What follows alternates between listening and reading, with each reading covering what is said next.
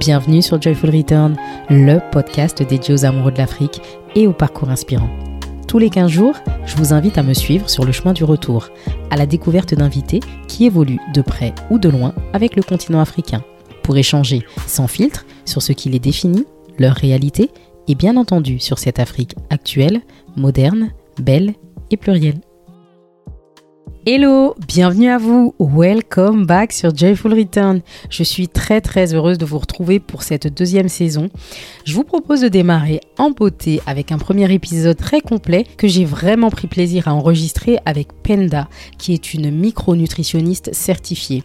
Penda est également la fondatrice d'Amaka Nutrition, dont la spécificité est d'associer la micronutrition à l'alimentation afro. On parle même ici euh, d'alimentation ancestrale. Bref, je vous en dis pas plus et on se retrouve à la fin de l'épisode. Bonjour Penda Salut Laurence. Déjà, je voulais te remercier. Euh, merci de m'accorder de ton temps parce que je sais que tu es occupée et que euh, bah, forcément répondre aux questions d'un podcast, ça prend, ça prend un peu de temps. Donc merci. Il n'y a pas de souci. Est-ce que s'il te plaît, Penda, tu peux te présenter à nous en quelques mots, nous dire d'où vient le, le nom Amaka Nutrition et, et quelle en est la signification? Mais écoute, euh, déjà, je vais euh, remercier les éditeurs d'être là pour nous, de nous écouter. Donc, euh, moi, c'est Penda, hein, c'est mon vrai nom de famille, le nom de mon papa. comment me présenter? Bah, écoute, moi, je suis d'origine camerounaise, de mes deux parents, anciennement professionnel de santé. J'ai été 20, j'ai travaillé 20 ans dans les services hospitaliers, extra-hospitaliers. Et du fait de mes origines et du fait de mon parcours professionnel, j'ai été propulsé dans l'alimentation, quoi. Hein.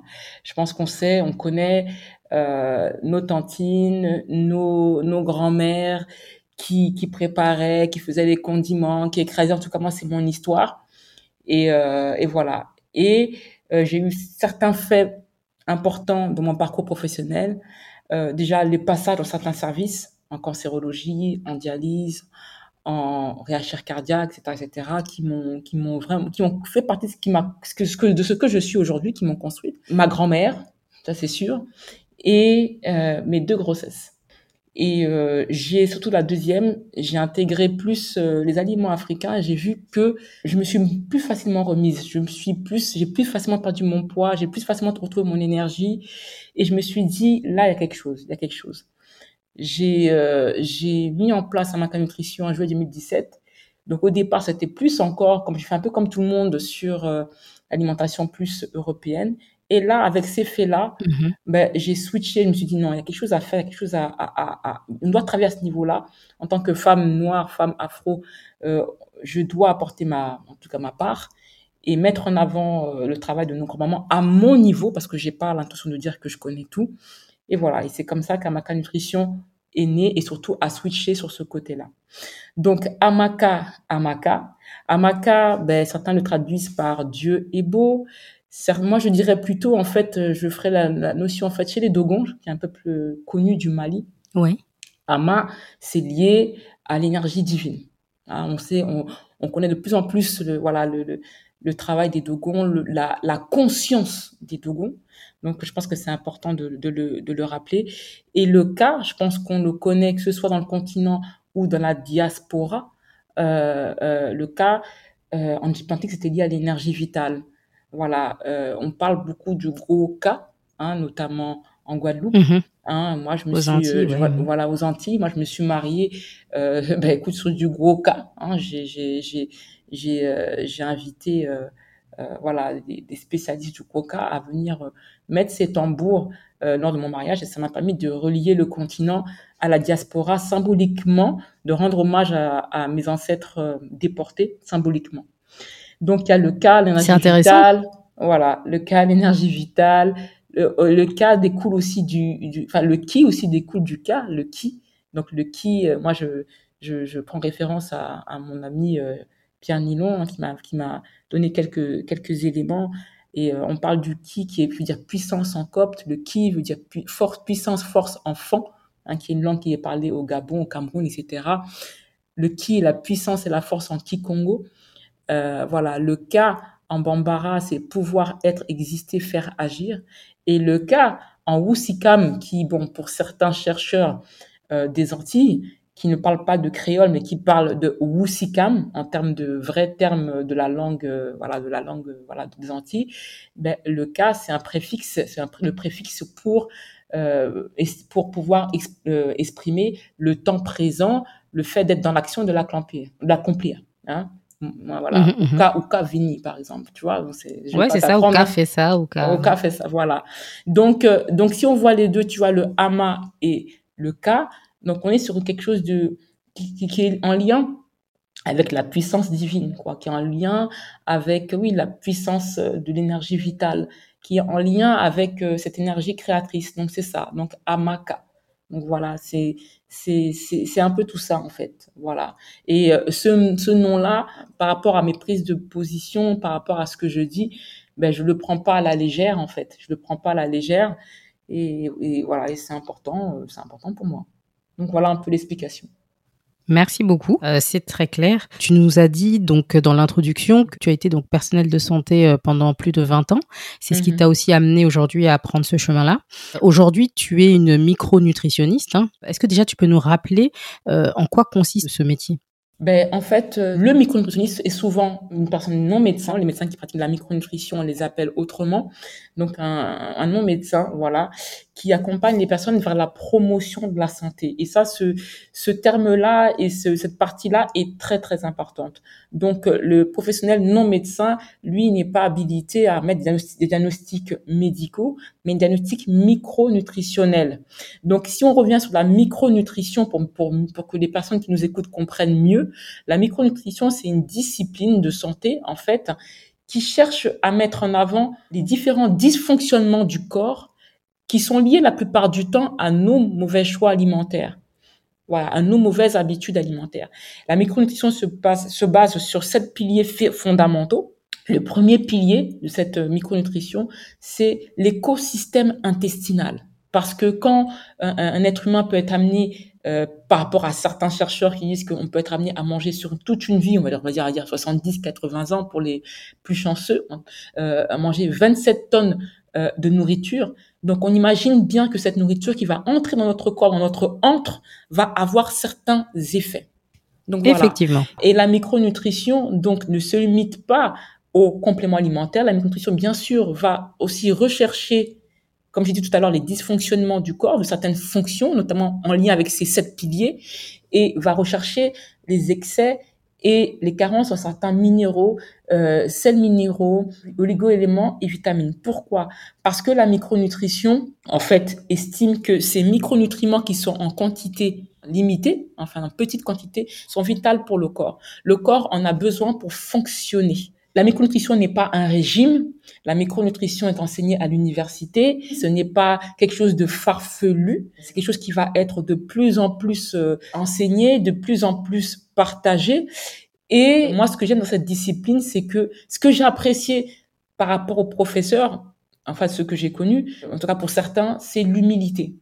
L'humilité de dire que voilà, apportons au corps ce dont il a besoin et lui, il fait ce qu'il a à faire. Et là, quand, quelqu'un parle comme ça, moi, je me retrouve justement vers des certaines notions de, de, de chez nous, euh, des Africains et des Afro-descendants, enfin des Noirs en fait, où voilà, il y a, y a on a une énergie divine qui nous a créés et on ne connaît pas tout. Là, bien sûr, on parle au niveau monodimensionnel, c'est-à-dire au niveau biologique, au niveau cellulaire.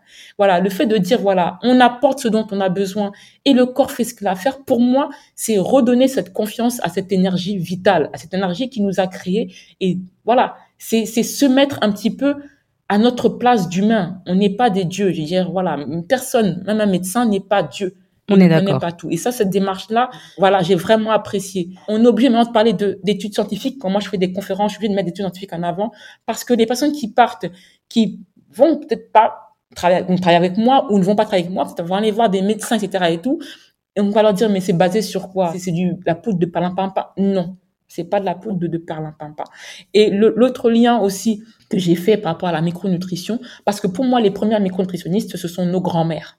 C'est pour ça que j'ai parlé de ce concept, on va dire inventé entre guillemets, hein, même si euh, voilà, j'aime pas ce terme-là, mais j'ai inventé entre guillemets le concept du grand mamanisme. Et pour moi, euh, les, les premières micronutritionnistes c'était nos grands-mères, nos grands-mères qui ont euh, transférer ça dans des arrière-grand-mères, aux grand-mères et aux, tantines, aux filles qui sont peut-être nos mamans ou autres, voilà, de manière des fois formelle et de manière des fois informelle. Elle savait euh, qu'elle, euh, à l'époque, parce que moi, il y a des choses que j'ai perdues, elle savait à quel moment fallait manger le manioc, à quel moment fallait le planter, sous quelle lune, etc. À quel moment fallait manger telle épice pour guérir son mari, pour pouvoir guérir telle pathologie, à quel moment fallait manger telle, telle huile, etc., etc., etc. Donc pour moi, les premières mécontrenues, ce sont les grand-mères. Mais euh, j'ai envie de dire les grand-mères du monde entier.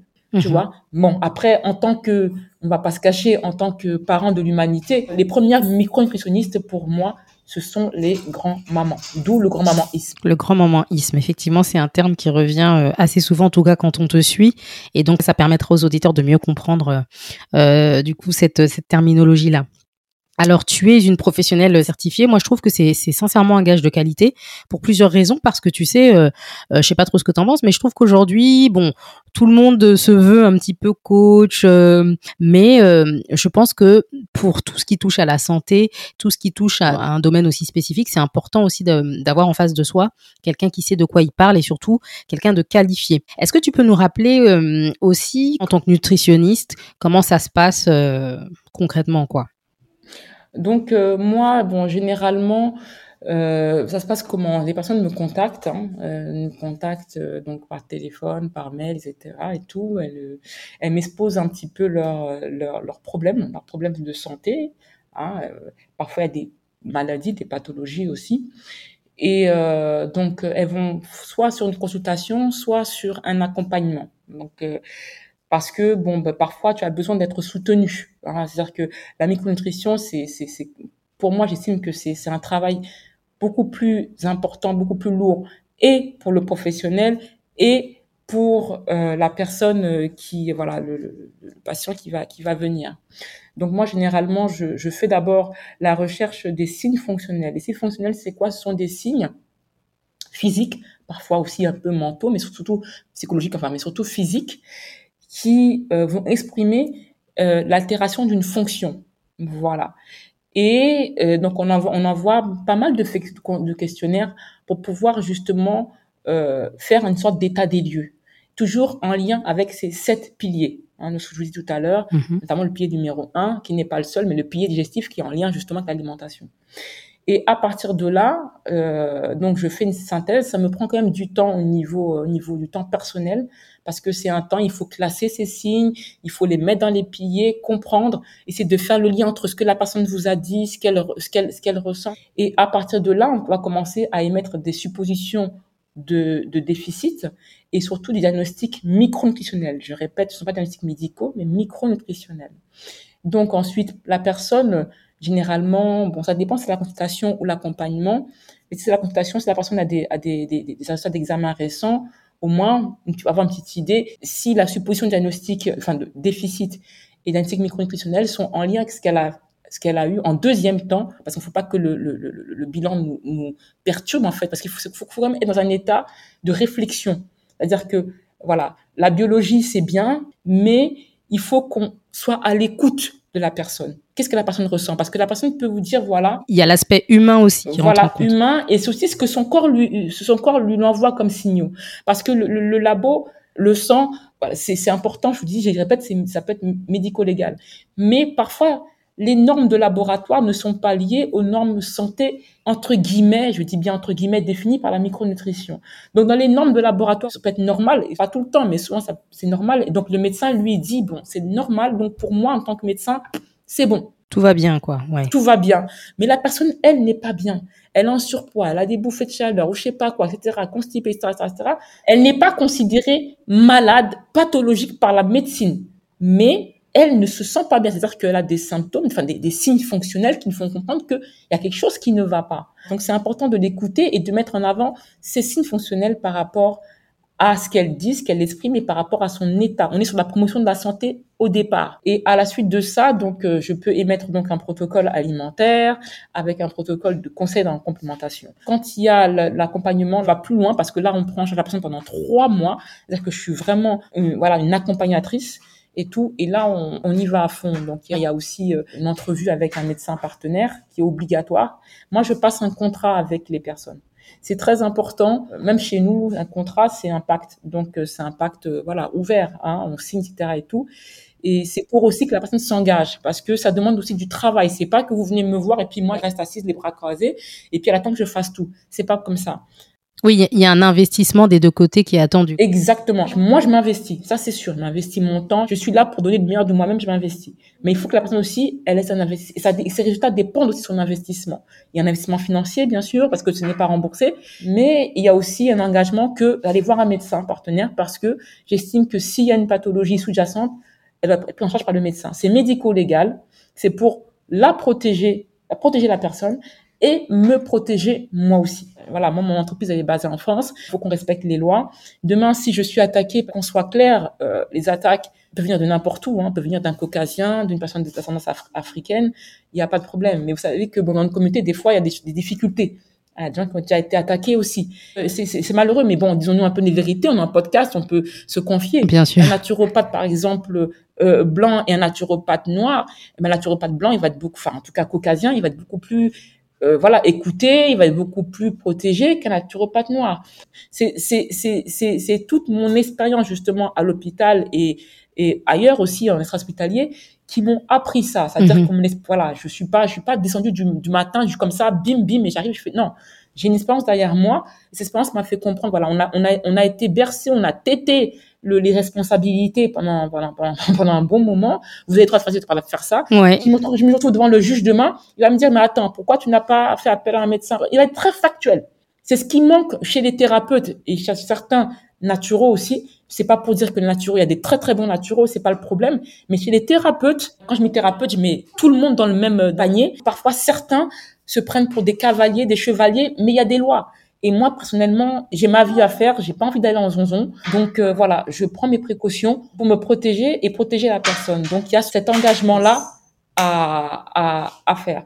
Et par la suite, donc, protocole alimentaire, des protocoles de complémentation. Euh, si c'est un accompagnement, il y a des séances de libération d'émotions parce que on a tous des émotions, en fait, post-traumatiques qui sont fixées sur nous et qui influencent la cellule, qui créent des hormones de stress qui posent un poids euh, sur le corps et sur la cellule. Euh, certaines études ont mis en avant le lien de, euh, pas le lien de cause à effet, non, mais le lien de corrélation entre certaines émotions, certains stress et le cancer, par exemple. Vous pouvez aller voir n'importe quel oncologue, même cancérologue ou oncologue, c'est comme ça qu'on appelle les médecins spécialistes en cancérologie, et euh, certains qui s'y connaissent bien euh, vont vous dire que ma plupart de mes patients, euh, six mois à un an avant que le cancer se développe, enfin voilà, exprime sa présence, ben, la personne a eu euh, un stress, un gros stress, une grosse émotion, un deuil, une séparation, une émotion qui a été fixée à un moment donné. Et ça, on parle voilà beaucoup de l'épigénétique, on pourra en reparler après, de l'épigénétique et surtout de l'aspect émotionnel. Et là, dans l'aspect émotionnel, on revient à des principes qui sont euh, de chez nous, qui sont liés à ce qu'on appelle le multidimensionnel. Donc, il y a des séances de libération d'émotions que dans des accompagnements, pendant les consultations. Euh, voilà, façon, je, je, je, vois régulièrement, donc en ligne ou en présentiel, euh, mes patients, je les accompagne. Et donc, voilà. Alors c'est super intéressant tout ce que tu viens de dire là, puisqu'on comprend que c'est vraiment pluridisciplinaire presque. On pourrait penser euh, qu'il s'agit juste d'alimentation et de micronutrition, mais en fait on se rend compte que euh, il y a un certain nombre de choses qui sont liées. Ce qui est intéressant aussi dans ce que tu viens de dire, c'est le fait que tu marches main dans la main avec d'autres professionnels de santé pour pouvoir poser un diagnostic global. C'est vraiment un ensemble. Oui, oui, parce que comme j'ai dit tout à l'heure, euh, le diagnostic médical, je ne peux pas le faire, c'est le médecin qui, euh, qui le fait. Si lui, il estime que euh, il doit faire appel encore à d'autres médecins par rapport à ce cas, il va le faire. Moi-même, j'ai fait ces études-là, je les ai faites, elles sont ouvertes aux médecins ou non médecins, donc avec des médecins, des sages-femmes, des, des diététiciennes, ces études de, nutri de micronutrition. Donc on était, donc on a aussi créé des groupes de travail et tout, donc on, on, on bosse ensemble parce que je pense qu'il faut faire preuve d'humilité. On connaît pas tout. Bien chacun son travail. Et voilà, j'espère qu'un jour, ben, je pourrais aussi, euh, bon là, c'est pas encore le cas, mais un jour envoyer des personnes, je vais avoir des tradis praticiens aussi. Voilà, c'est une volonté. Et comme tout à l'heure tu parlais de, de, de, de, la formation, oui, même quand euh, euh, dans l'ancien temps, ces, ces, formations existaient. Je veux dire, en Égypte antique, on parlait des pères ancres Ce sont des maisons de vie. Et euh, dans les maisons de vie, les, les enfants apprenaient les sciences, ça pouvait être les mathématiques, l'astrophysique, la, la, la, chimie, et ils apprenaient aussi le côté un peu du côté spirituel. Tout était lié parce que chez nous, mhm. nos anciens, et pour eux, la, la, science et la spiritualité ne faisaient n'étaient que la partie euh, partie face et pile d'une même pièce. Je pense qu'à un moment donné, euh, ben voilà, l'apprentissage ailleurs aussi, hein, que ce soit la phytothérapie, la tradie, les tradis praticiens ou autre, ça demande une certaine forme d'initiation. L'initiation, c'est un parcours, c'est un parcours de vie, c'est un parcours d'apprentissage, quel qu'il soit, avec ses difficultés, avec ses échecs, avec ce dépassement de soi, dépassement de ses peurs. Donc oui, euh, qui que soit que vous voyez, euh, que ce soit par rapport à son expérience, que ce soit par rapport à, à son diplôme, a besoin d'une initiation. Alors oui, il y a des coachs. Moi, j'ai commencé en tant que coach parce que j'avais pas euh, euh, le diplôme au départ, mais j'ai quand même mon expérience professionnelle. Et là, euh, j'ai décidé de faire, de faire ça. Je regrette pas parce que j'ai appris beaucoup de choses, j'apprends beaucoup de choses. Euh, je pense que quand on est coach, il faut faire des choses sérieusement et pouvoir dire ça, je ne connais pas, ça, ce n'est pas mon domaine. C'est ça le truc. Oui, oui. Et même quand on sait, finalement, continuer de se former, puisque j'imagine que ça bouge tout le temps, de nouvelles recherches tombent. Ah oui, oui, ah oui, moi je continue. dès que je suis sortie de l'école, j'ai continué. Et le problème de la micronutrition, c'est que ça coûte cher. On est obligé à un moment donné de faire des prix un petit peu plus élevés au niveau de la, pratique de la micronutrition, parce que moi, je paye des, formations à 300 euros la, la journée. C'est pas pour me plaindre, parce que j'adore ça. Mais vous savez, des, nouvelles euh, disciplines, bon, le temps que ce soit démocratisé, ça coûte cher. Ça, c'est vrai. Quand je dis ça coûte cher, il faut aussi voir la valeur que ça apporte. Parce que quand je dis ça coûte cher, mhm. regardez, je viens de dire 300 euros la journée. Mais quand vous prenez un iPhone qui coûte 1300 euros, est-ce que les gens qui achètent l'iPhone disent que l'iPhone coûte cher? Mais moi, je suis totalement d'accord avec ça. Hein. C'est vrai qu'on on a souvent une capacité euh, à investir dans du matériel. Euh. Exactement. Est-ce que la personne qui achète le iPhone à 1300, le dernier là, 1300 euros, est-ce qu'il trouve que ça coûte cher? Est-ce que quelqu'un qui achète un, écran plat à 800 euros, il trouve que ça coûte cher? Est-ce que quand, vous allez voir votre garagiste et qu'il vous sort pour votre voiture, ben, une facture de 600 euros, ça coûte cher? Je comprends qu'il y a des personnes qui vont te dire si, si, si, cela. Non, c'est la valeur que ça apporte. Qu'est-ce combien La question que je vais poser au, au, au aux, spectateurs, enfin, je sais pas on dit, aux écoutants, je sais pas comment on dit. Aux auditeurs. Aux auditeurs, oui, voilà. Quelle est la valeur de ta santé? Combien tu es prêt à mettre dans ta santé? C'est ça. Totalement d'accord. C'est vrai. C'est des questions de choix, en fait. Exactement, exactement. Après, on peut économiser. Moi, c'est ce que j'ai fait. Et, et, ce que je fais, ce que je fais avec mes patients, etc., je le fais pour moi-même, je le fais pour mon mari, je le fais pour mes enfants. C'est pas du blabla. Si demain après-demain, je, je, vais au pays pour aller voir avoir des soins un peu plus traditionnels, ben, je dois payer le billet d'avion, je dois payer l'hébergement. Ça me coûtera aussi. Je dois me déplacer. À un moment donné, je pense que ce n'est pas pour juger des gens. Je suis pas en train de dire quelqu'un qui n'a pas les moyens n'a pas les moyens. C'est pas le problème. Je dis simplement que, voilà, quelle est la valeur de notre santé? Combien on est prêt à dépenser? Qu'est-ce que vaut un portable? Qu'est-ce que vaut un iPhone? Qu'est-ce que vaut un écran plat? Non, mais on est d'accord. Hein. Non, mais ça, ça s'entend totalement. De, de, de le rappeler parce que voilà. Oui, oui, c'est une réalité. Surtout qu'aujourd'hui, on aime bien avoir des fois des choses un peu au rabais, euh, ou en tout cas négociées, alors que notre santé, finalement, c'est un peu notre tout, c'est notre base, quoi. En tout cas, sans la santé, c'est compliqué de, de, de, continuer. Du coup, euh, si on rentre un petit peu plus en détail dans l'alimentation afro, euh, est-ce que tu peux euh, nous parler un petit peu plus de la micronutrition de l'alimentation afro-ancestrale? Comment est-ce que tu arrives toi à allier les deux et faire en sorte que euh, ben, elle puisse être bénéfique pour pour notre santé? Déjà, je, t'ai parlé tout à l'heure du, grand mamanisme en fait. Ce qui s'est passé, c'est que j'ai fermé les yeux à un moment donné et j'ai pensé à ma grand-mère quoi. Ma grand-mère, surtout ma grand-mère maternelle ce qu'elle a fait pour ses enfants, comment elle a préparé pour ses enfants, comment ou ses petits enfants, comment elle les a soignés. Et, voilà, j'ai pensé à ça, j'ai pensé à, à ces souvenirs-là et à l'amour qu'elle me portait, même si on vivait pas dans le même continent et que j'ai pas pu l'avoir comme je voulais. J'ai eu vraiment euh, cet apport-là, cet amour-là, et je pense que n'importe qui euh, qui a connu un peu, pour ceux qui ont la chance d'avoir connu au moins un peu leur grand-maman, euh, a ressenti ça, hein, même si c'était à distance, même si c'était, euh, même si on les voyait pas souvent. Mm-hmm. Et euh, oui, maintenant pour pratiquer, ben moi je suis née en France, hein, je suis comme euh, aussi certaines auditrices. Voilà, je n'ai pas la prétention de dire que regardez, moi je connais plus que vous, je sais me préparer mieux que vous. Non, j'ai passé des étapes difficiles. J'ai commencé déjà euh, simplement, c'est-à-dire à, à prendre ces aliments-là et à faire des repas simples, même de type caucasien, même de type européen, en utilisant en fait ces aliments-là bruts. Hein, j'ai commencé comme ça à faire des choses très très simples parce que ma maman n'a pas eu beaucoup de temps aussi. Elle a travaillé dur, euh, voilà, pour nous nourrir, donc elle n'a pas eu beaucoup de temps de m'apprendre des choses. Et donc j'ai commencé par des repas simples. C'est ce que j'apprends dans mes formations en ligne, c'est-à-dire c'est ce que j'appelle euh, de la cuisine d'inspiration africaine. C'est pas de la cuisine totalement africaine, mais d'inspiration. Il faut faire attention pour moi aux mots. Parce que quand on fait un bol et qu'on dit bon voilà on met euh, une patate douce, des pois chiches et puis un peu de banane plantain, c'est pas de la cuisine africaine. C'est pas un plat qui est issu du grand mamanisme. C'est pour moi de la cuisine d'inspiration africaine. C'est-à-dire qu'on utilise des mhm. aliments et on en fait, si vous voulez, voilà un espèce de melting pot quelque chose. Donc j'ai commencé comme ça. Et après, à force, donc j'ai recommencé à voir des tantines, à voir certaines vidéos d'abord sur le net, mais surtout à voir mes tantines aussi de mon côté du côté de mon papa, du côté de ma maman, des tantines qui tu dis voilà, comment tu fais ci, comment tu fais ça? Je suis aussi allée au Cameroun pour ceux qui peuvent, pour voir les tantines. Et quand tu vas au pays, tu, te, tu sais, il faut quand même savoir qu'au pays, quand tu reviens, surtout quand tu es enfant du pays, tu es beaucoup moqué. On est, on est beaucoup plus dur. Par exemple, si toi, Laurence, tu vas au Cameroun, tu vas être superbement accueilli au Cameroun. Et tant mieux. Mais moi, on va être beaucoup plus dur avec moi.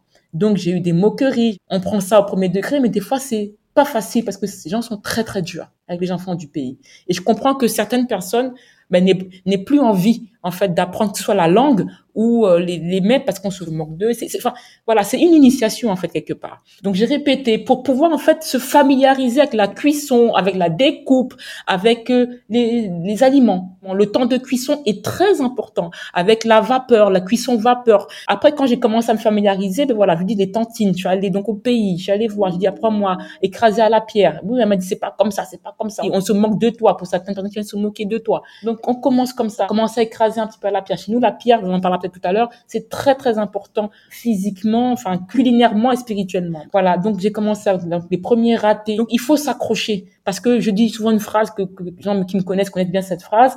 L'énergie vient avec la répétition. L'énergie, notez, notez les auditeurs.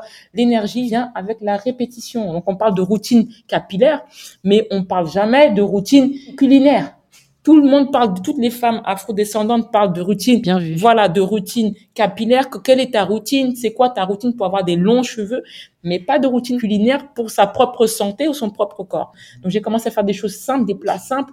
Et puis après, tu commences toujours un par un, one by one, et après des plats un peu plus compliqués. Je, on ne cherche pas la perfection. Faites votre propre chemin. Si vous craquez une fois, le corps peut gérer. C'est la répétition je répète, l'énergie vient avec la répétition. C'est la répétition de mauvaise alimentation qui va faire que le corps, à un moment donné, ne va plus pouvoir gérer. Mais fais ton propre chemin. Ne te culpabilise pas si tu, tu fais euh, un, un, comme ce qu'on appelle entre guillemets un cheat meal une fois, deux fois, pas plus, pas plus. Et après, tu, il faut en fait arriver à cultiver en fait ce besoin de te reconnecter à toi-même. Un petit aparté, Amaka Nutrition, vous savez, j'ai eu pas mal de prises de position assez radical. Radical, ça veut dire aller à la racine. Et Amaka Nutrition, donc avec des hauts, des bas, des gens qui m'apprécient, des gens qui m'apprécient pas. Je peux pas plaire à tout le monde, mais c'est pas grave. Euh, je ne suis pas le leader de qui que ce soit. Je n'ai pas l'intention d'être le prophète de qui que ce soit. Je fais ce que mon cœur me dit. On vit dans un monde qui n'est pas un monde de bisounours. Il y a un monde qu'on appelle le soft power. Je sais pas si tu connais ça, Laurence, le soft power? Non, non, non, du tout. Je veux bien que tu nous en dises plus. Le soft power, c'est c'est ce qu'on appelle, c'est une sorte de de, de, de guerre insinueuse. C'est-à-dire, ça va être dans l'alimentation, ça va être dans des courants alimentaires, ça va être dans des façons de voir la femme, des, ça va être dans des a priori, des choses qu'on va insinuer politiquement, dans les publicités, insidieusement. Il y a une réalité dans le monde par rapport à la femme africaine et afro-descendante qui est qui est réelle.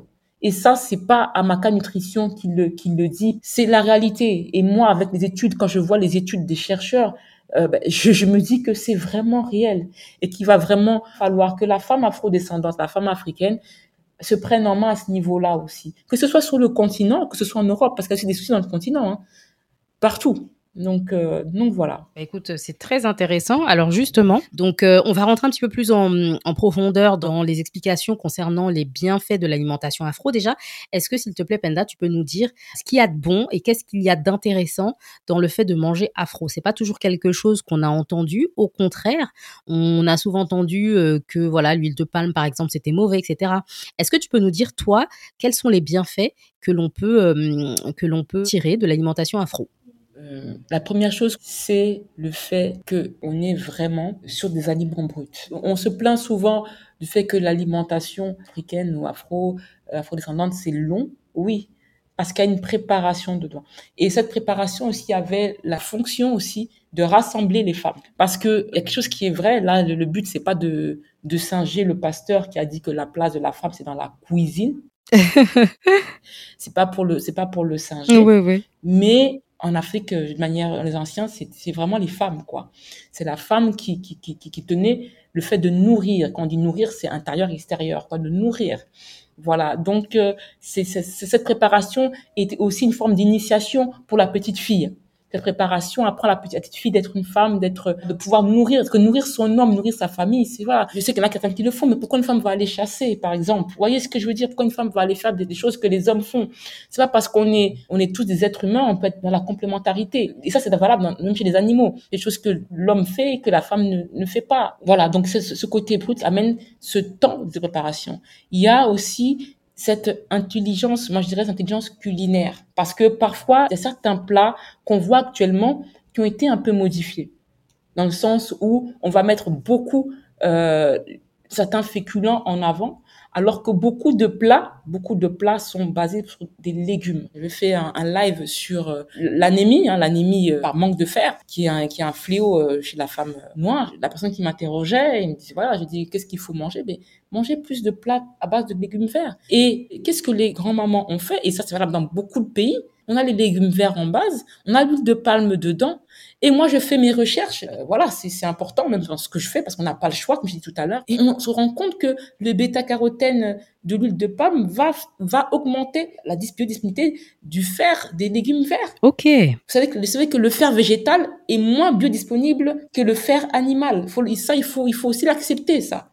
Donc, elles vont faire des plats, elles vont mettre des légumes verts, elles vont mettre, elles ont mis des huiles de palme, et nous, on fait derrière ça, nous, on fait des recherches pour pouvoir encore promotionner et on trouve des réponses scientifiques à ce qu'elles font. Et puis, si je puis me permettre, par rapport aussi à, l'huile de palme, euh, Penda, c'est important aussi de rappeler que l'huile de palme africaine qu'on utilise n'a rien à voir avec l'huile de palme euh, raffinée qui est utilisée, qui est décriée. Tout à fait. Donc, on pourra en parler tout à l'heure.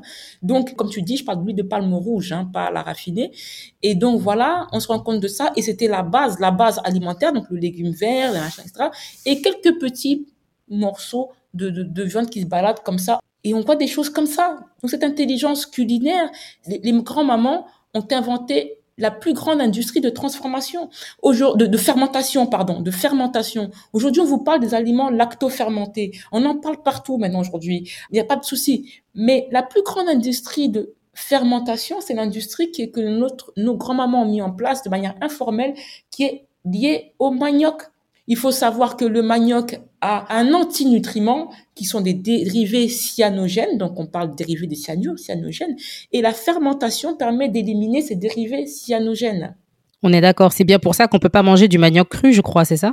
Alors oui, ça, il y a certains maniocs, alors moi je ne, connaissais pas, c'est un manioc qu'on appelle manioc amer, qu'on ne peut pas manger cru. Oui, tout à fait, tout à fait. Donc, ce, cette, cette industrie de, informelle de fermentation a donné naissance donc à la tchéké, la gari ou le gari, euh, les bâtons de manioc, le mitumba. Enfin, j'en ai parlé à tort et à travers. Quand c'est dit par les Occidentaux, maintenant, nous, la communauté noire, on écoute plus.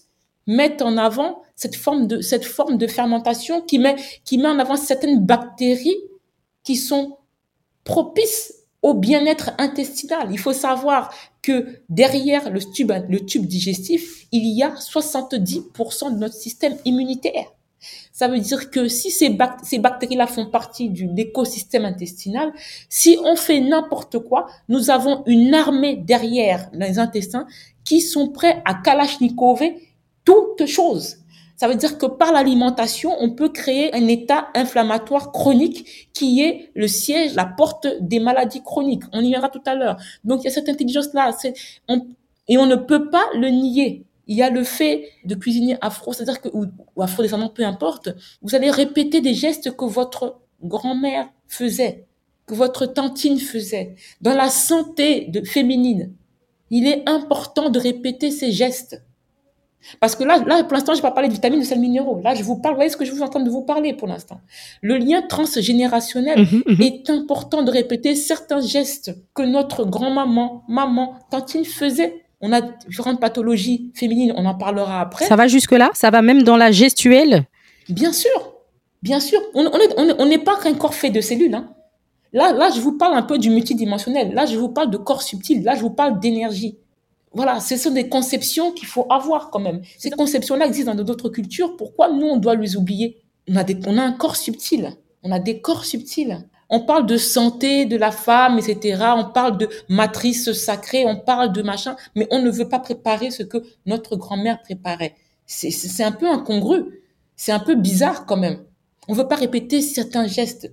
Mais quand vous allez faire ces gestes, c'est de l'énergie. Oui, c'est vrai, mais est-ce que, est-ce que, est-ce que la réalité, tu sais, dans laquelle on vit aujourd'hui, ne serait-ce que le rythme de vie, euh, c'est, c'est peut-être plus celui aussi de, de, de nos grands-mamans, donc on a peut-être moins de temps et moins de temps à consacrer euh, à la, à la préparation, du moins. On est, on est d'accord dans tout ça. Le problème, c'est l'intention.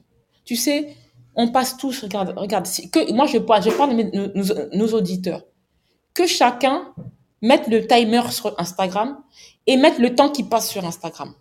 non, c'est vrai, c'est vrai, c'est vrai. Vu comme ça, tout de suite, bon, là, euh, là tu, tu, tu, marques un point. Sur Instagram, il y a des statistiques. Vous pouvez aller voir le temps que vous passez dessus à, à, regarder. On en revient à une question de choix. Non, mais tu as raison. Mettez le timer, regardez le temps que vous passez sur Facebook. C'est un choix. Le temps, on peut le trouver. Mettez le temps qu'on passe devant la télé. Mettez le temps qu'on passe devant l'ordinateur. Même moi qui vous parle, des fois, je, je, dis non, mais tu exagères. Je me dis à moi-même, tu exagères quand même là-haut. Je suis comme vous. J'ai conscience de ça. J'ai conscience quelque chose qu'on ne sait pas faire. Mais mon gars, coupez un peu de, de, de, manioc, coupez un petit peu, prends quelques feuilles vertes au marché, etc. Quelques... Même si tu rates ton plat, ou bien tu fais comme tu prends ma formation en ligne tu fais des, tu fais des plats d'inspiration africaine. Au moins, commencez par là. Les choses sont simples, hein, parce que moi, je vois beaucoup de choses sur les réseaux sociaux, sans vouloir critiquer des personnes, qui sont très compliquées. Des fois, c'est compliqué pour les gens. Méditer comme si, à gauche, à droite, mettre ton machin à la pleine lune. Les gens, les gens compliquent trop les choses en Occident. Je trouve que nous, il faut qu'on voyage. Et les gens compliquent trop les choses. Il y a cette épigénétique. L'épigénétique, c'est quoi? C'est une science, en fait, hein, voilà, qui voilà, récente et tout. On va étudier l'expression en fait de l'ADN, des, des, choses qui vont modifier l'expression de l'ADN sans modifier les séquences d'ADN. Et dans ces choses qui vont modifier l'expression de l'ADN mm-hmm. sans modifier les séquences, nous avons dedans l'alimentation. Nous avons dedans le fait d'être entouré des gens qu'on aime. Nous avons dedans le sport. Nous avons dedans le fait de, le fait de se, de se réaliser. Donc, plein de choses. Ça veut dire que quand quelqu'un a des gènes de l'obésité, c'est pas parce qu'il a des gènes de l'obésité qu'il va nécessairement devenir obèse. C'est pas parce qu'il a des gènes du cancer du sein BRCA1, BRCA2 qu'il va avoir cancer du sein. Ça veut dire que l'épigénétique qui est au-dessus de la génétique, c'est beaucoup plus compliqué, que ça, mais je vais faire ça simple pour que les auditeurs comprennent, c'est qu'on peut arriver à fermer ou ouvrir l'ADN, fermer, bloquer des gènes ou ouvrir des gènes avec l'alimentation. Et avec ce que je vous ai dit, les chercheurs ont mis en avant le fait que en fait, c'est l'alimentation de notre grand-mère. On est les résultats de l'alimentation de notre grand-mère. Notre grand-mère qui portait notre maman, c'est elle qui a influencé notre propre épigénétique à nous. C'est pour ça que aussi que je parle du grand-mamanisme. Ce sont aussi les chercheurs, aussi c'est pas que moi qui le dis, c'est les chercheurs qui le disent. Que toi qui es en train, qui es en train de m'interroger, tu es le résultat de l'alimentation de ta grand-mère, pas de ta maman, de ta grand-mère. Elle mangeait quoi? Quand tu vas manger ce qu'elle mangeait, en tout cas, tu vas même un petit peu, même de temps en temps, il y a des choses, tu vas ressentir des choses que tu ne ressens pas avec ton hamburger, que tu ne ressens pas avec ton croissant, que tu ne ressens. Ça veut pas dire que j'aime pas ça. Ça veut dire qu'on est connecté autrement à l'alimentation ancestrale, oui. On, on, on l'est, on l'est par nature et par essence. Bah on est, on est, on est fait de ça. Oui, voilà. Le bienfait aussi des aliments afro, c'est, euh, c'est aussi qu'il n'y a pas de mode alimentaire sur le continent. C'est-à-dire qu'il n'y a pas, il n'y a pas de carnivorisme. Il n'y a pas de crudivorisme. Il n'y a pas de flexitarisme, de végétarisme ou de véganisme. Il n'y a pas. Vous allez trouver des plats Euh, vous avez trouvé des plats, par exemple, euh, des plats, comme je vous ai dit, c'est-à-dire euh, les légumes à la feuille verte avec le ballon de l'huile de palme, etc., et, tout, et certains condiments, sans, sans viande, sans rien. Vous allez trouver certains comme ça, avec un petit peu de viande. On va dire c'est du flexitarisme. On va dire c'est du flexitarisme, on va dire. Avec un tout petit peu de viande. Vous allez trouver les mêmes plats sans viande, sans protéines animales. On va vous dire c'est du véganisme. Vous allez trouver certains plats que je connais, par exemple, le coquille chez moi. Il n'y a aucune protéine animale. Vous allez trouver certains plats qui sont crus. Vous allez aller à la briqueterie, au ministère du soya, où les peuls, chez nous, par exemple, chez nous au Cameroun, ce sont les peuls qui sont gardiens, entre guillemets, je dis des bœufs. Oui. C'est le gardien des bœufs. C'est quelque chose d'ancestral chez eux. Vous ne pouvez pas leur enlever l'agriculture bovine. Parce que de père en fils, ils se donnent, c'est-à-dire que ta richesse, c'est par rapport au nombre de bœufs. Tu ne peux pas mhm. arriver, toi, de la francophonie et dire non, écoute, c'est pas bon, c'est pas possible. Et c'est eux qui sont à la briqueterie qui font c'est des fois tu vas manger des brochettes et là on va dire c'est quoi c'est du carnivorisme parce que c'est que de la viande donc il n'y a pas il y a, y a pas de courant alimentaire dans le sens où voilà, il y a cette intelligence, cette intelligence, c'est-à-dire que tu peux bien manger ça. En fait, il y a de tout, c'est ça que tu veux dire Oui, euh, il n'y a pas un courant, comme je vous entends certains, qui définit, voilà, en fait, manger ça. C'est ce qu'on appelle le tiers inclus. C'est quelque chose qui est très important, notez les auditeurs, très important le tiers inclus. Ça veut dire que l'ancien va te dire que, ok, dans le fait que tu ne tu manges pas de viande à ce moment-là, ça va être intéressant. Parce que pendant certains moments, tu vas peut-être jeûner pour ci, jeûner pour ça, tu vas pas manger. Parce que voilà, par rapport à l'énergie, de l'animal, tu dois pas manger ça, tu vas manger ça. Pendant un certain moment, tu dire que non, là, par exemple, telle chose, il faudra que tu manges de la viande. Pour telle chose, il faudra que tu manges que des, des machins. Pour telle chose, il faudra que tu manges ces aliments-là crus. Et il y a la notion que je n'entends jamais, notion que je n'entends jamais, l'aliment interdit. Ça, c'est une notion que je n'entends jamais dans les défenseurs de différents courants alimentaires. Je n'entends jamais cette notion. Ça veut dire quoi? On a une histoire avec un animal. Toi, tu as, toi, tu vis au Bénin. Tu es allé au temple du Python. Tu as vu que dans cette ville, ils ont une histoire commune avec un animal. Mais c'est valable pour les Français. Le coq français, le coq sportif, vous croyez que c'est quoi? Les Français ont une histoire avec le coq. D'accord? Comme on a une histoire avec le python. Chez nous, les bassins, on a une histoire avec certaines, certaines araignées qu'on appelle la migale. Je ne peux pas, moi, en tant que bassa, consommer la migale. Je n'ai pas le droit de la tuer ni de la consommer. C'est l'histoire familiale. Parce que dans notre cosmogonie, Bassa. La quand je dis cosmogonie, c'est l'histoire de, du périple Bassa, de la construction du peuple Bassa.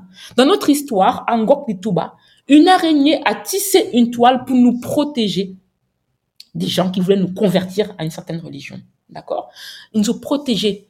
Voilà. Donc, depuis, donc, un jour, je me suis levée, j'étais donc à Paris, je veux tuer une araignée, parce qu'il n'y a pas de migale à Paris, mais il y a des araignées. Je veux tuer une araignée. Madame me dit, non, faut pas tuer. Elle, m'arrête, elle me gueule dessus. Elle me dit, non, faut pas tuer.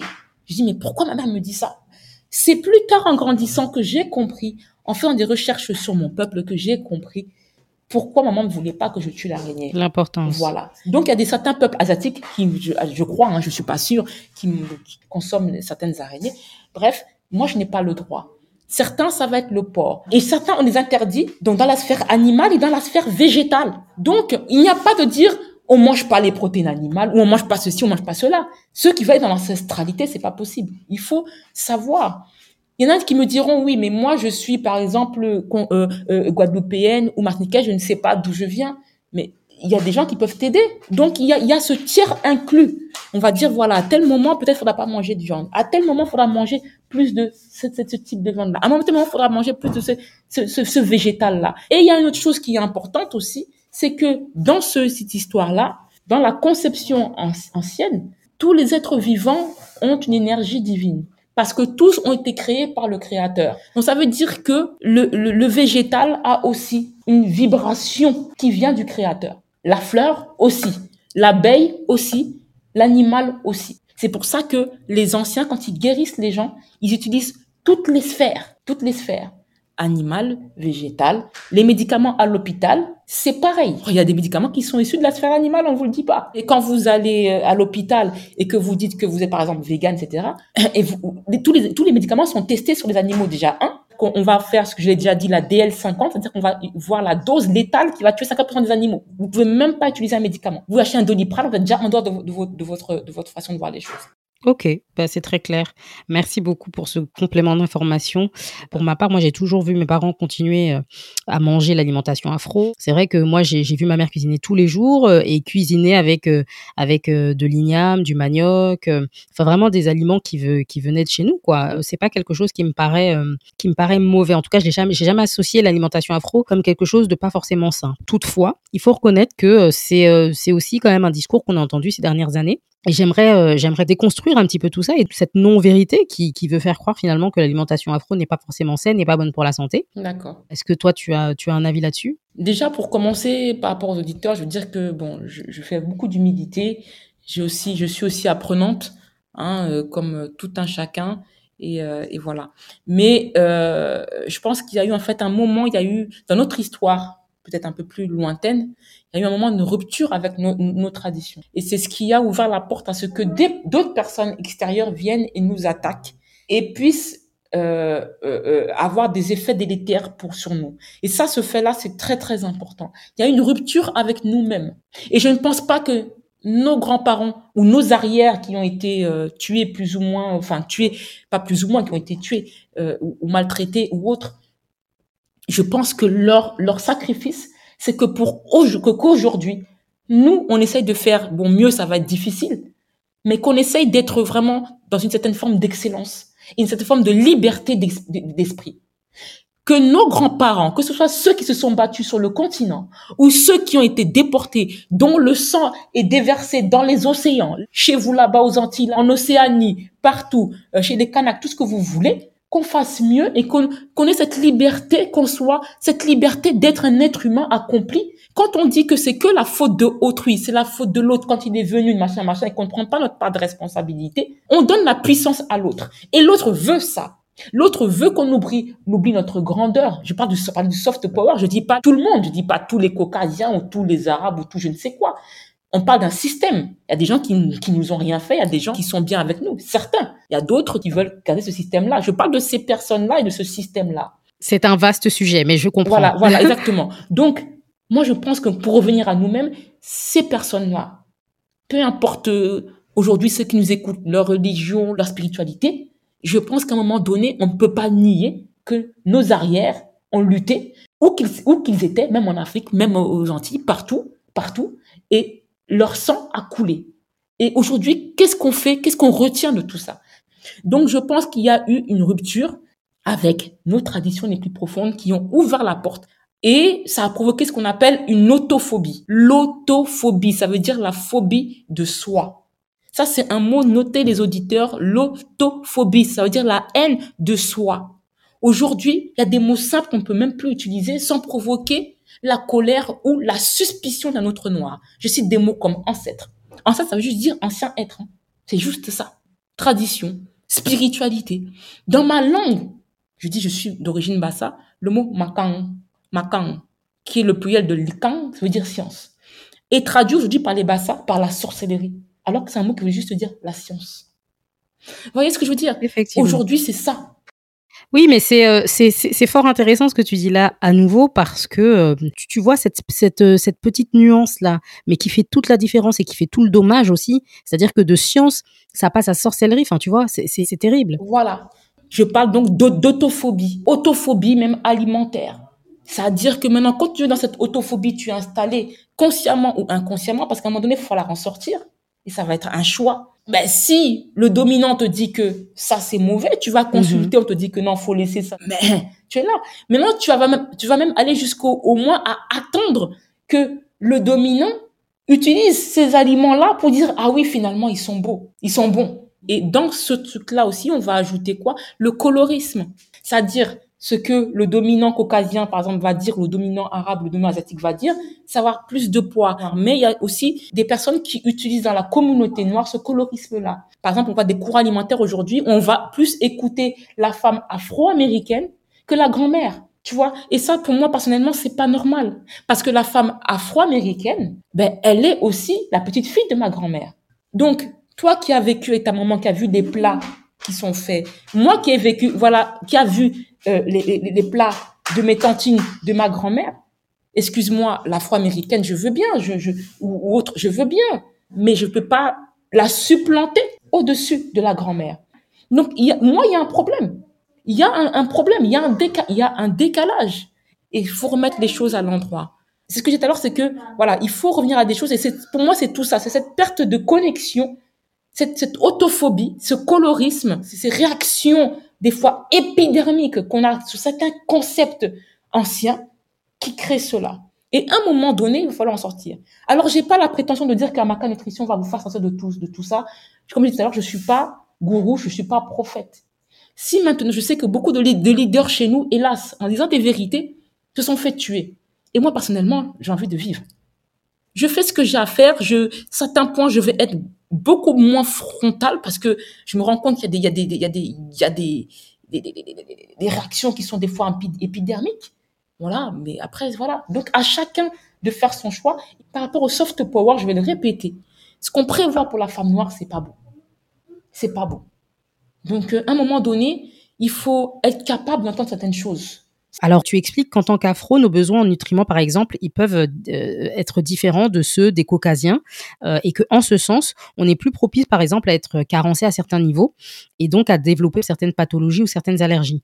Euh, est-ce que tu peux nous en dire un petit peu plus par rapport à ça? Oui, oui. J'en ai beaucoup parlé. Mais c'est profond, ouais, c'est très délicat. Ouais, c'est voilà, c'est très délicat parce qu'il y a, y, a, y a beaucoup de lobbying derrière et tout. Mais oui, par exemple, on peut prendre le cas du fer.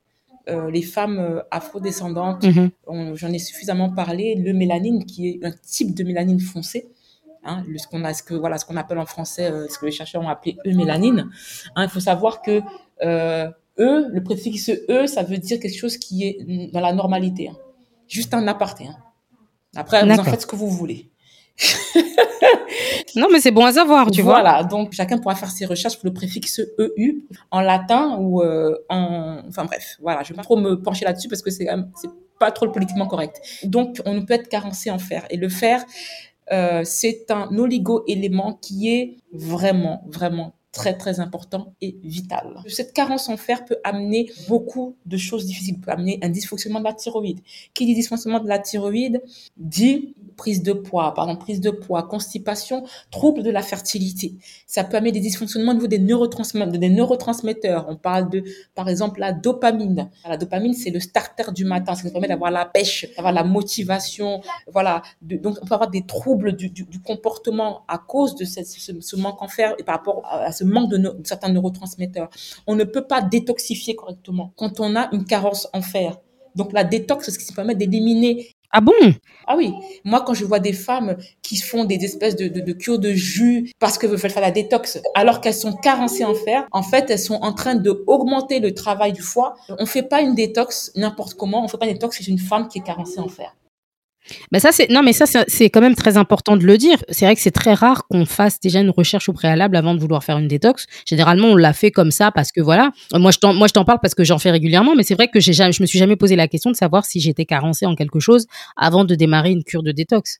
Exactement, et c'est des choses que certains professionnels comme des naturopathes doivent savoir quand ils ont une femme afro, de vérifier avec elle par de, si, si, si le, le, le, médecin a fait des prélèvements sanguins ou autres, et aussi des signes qu'elle a. Nous, les thérapeutes, on marque beaucoup aux signes fonctionnels. C'est très, très important. Et le sel, la phase 1 de, de, détoxification a besoin, des enzymes qui font la phase 1 de détoxification ont besoin de faire. Et en sachant que nous, on est plus, on est, on est vraiment euh, toucher 9% les femmes caucasiennes et plus de 20% les femmes afrodescendantes. Voilà, donc euh, on peut pas s'amuser comme ça. Et ça, c'est des choses que, des choses que voilà que j'ai appris en micronutrition, que moi aussi je ne savais pas même dans mon projet de santé. Voilà, et, c'est important. Il y a une fatigue aussi euh, de la mitochondrie, sachant qu'on est un peuple qui a la mitochondrie, c'est la centrale énergétique de la cellule. Nous sommes un peuple qui on, a des cellules qui sont très très riches en, en mitochondrie. Euh, sans le faire, ça marche pas correctement. C'est pour ça qu'on est fatigué. La mitochondrie est là pour faire de, de, l'énergie, appelée ATP. Donc, donc voilà, il y a ce lien spécial avec le mélanine qui doit être pris en compte. Euh, voilà, il y a aussi la, carence en potassium. Ah oui, un truc que je vais rajouter par rapport au fer, c'est que quand on manque de fer, parce qu'on a plus de manque de fer que d'excès de fer dans la population noire, à part certains hommes qui mangent euh, certains hommes noirs qui peuvent manger trop de viande, c'est très très rare de voir des excès de fer dans la population noire et on, ce qu'on voit beaucoup plus la population blanche du fait de leur mélanine. Donc, euh, le manque de fer, comme l'excès de fer, crée un stress oxydant. C'est-à-dire qu'il y a une oxydation qui se fait beaucoup plus. Donc, qui dit oxydation dit inflammation. Qui dit inflammation, ben, peut dire certaines, certaines infertilité, peut dire maladie chronique, etc., etc. Oui, c'est le terrain pour, euh, pour euh, de nombreuses pathologies à nouveau, comme tu le disais au début. Exactement. C'est-à-dire que il faut que, parce que ça, on m'a dit ça aussi, hein, quand je passais à l'autre, mais on m'a dit ça. Oui, euh, moi, je suis pas anémiée, donc j'ai pas de carence en fer. Non, ça passe, passe pas comme ça. La carence en fer, c'est d'autres.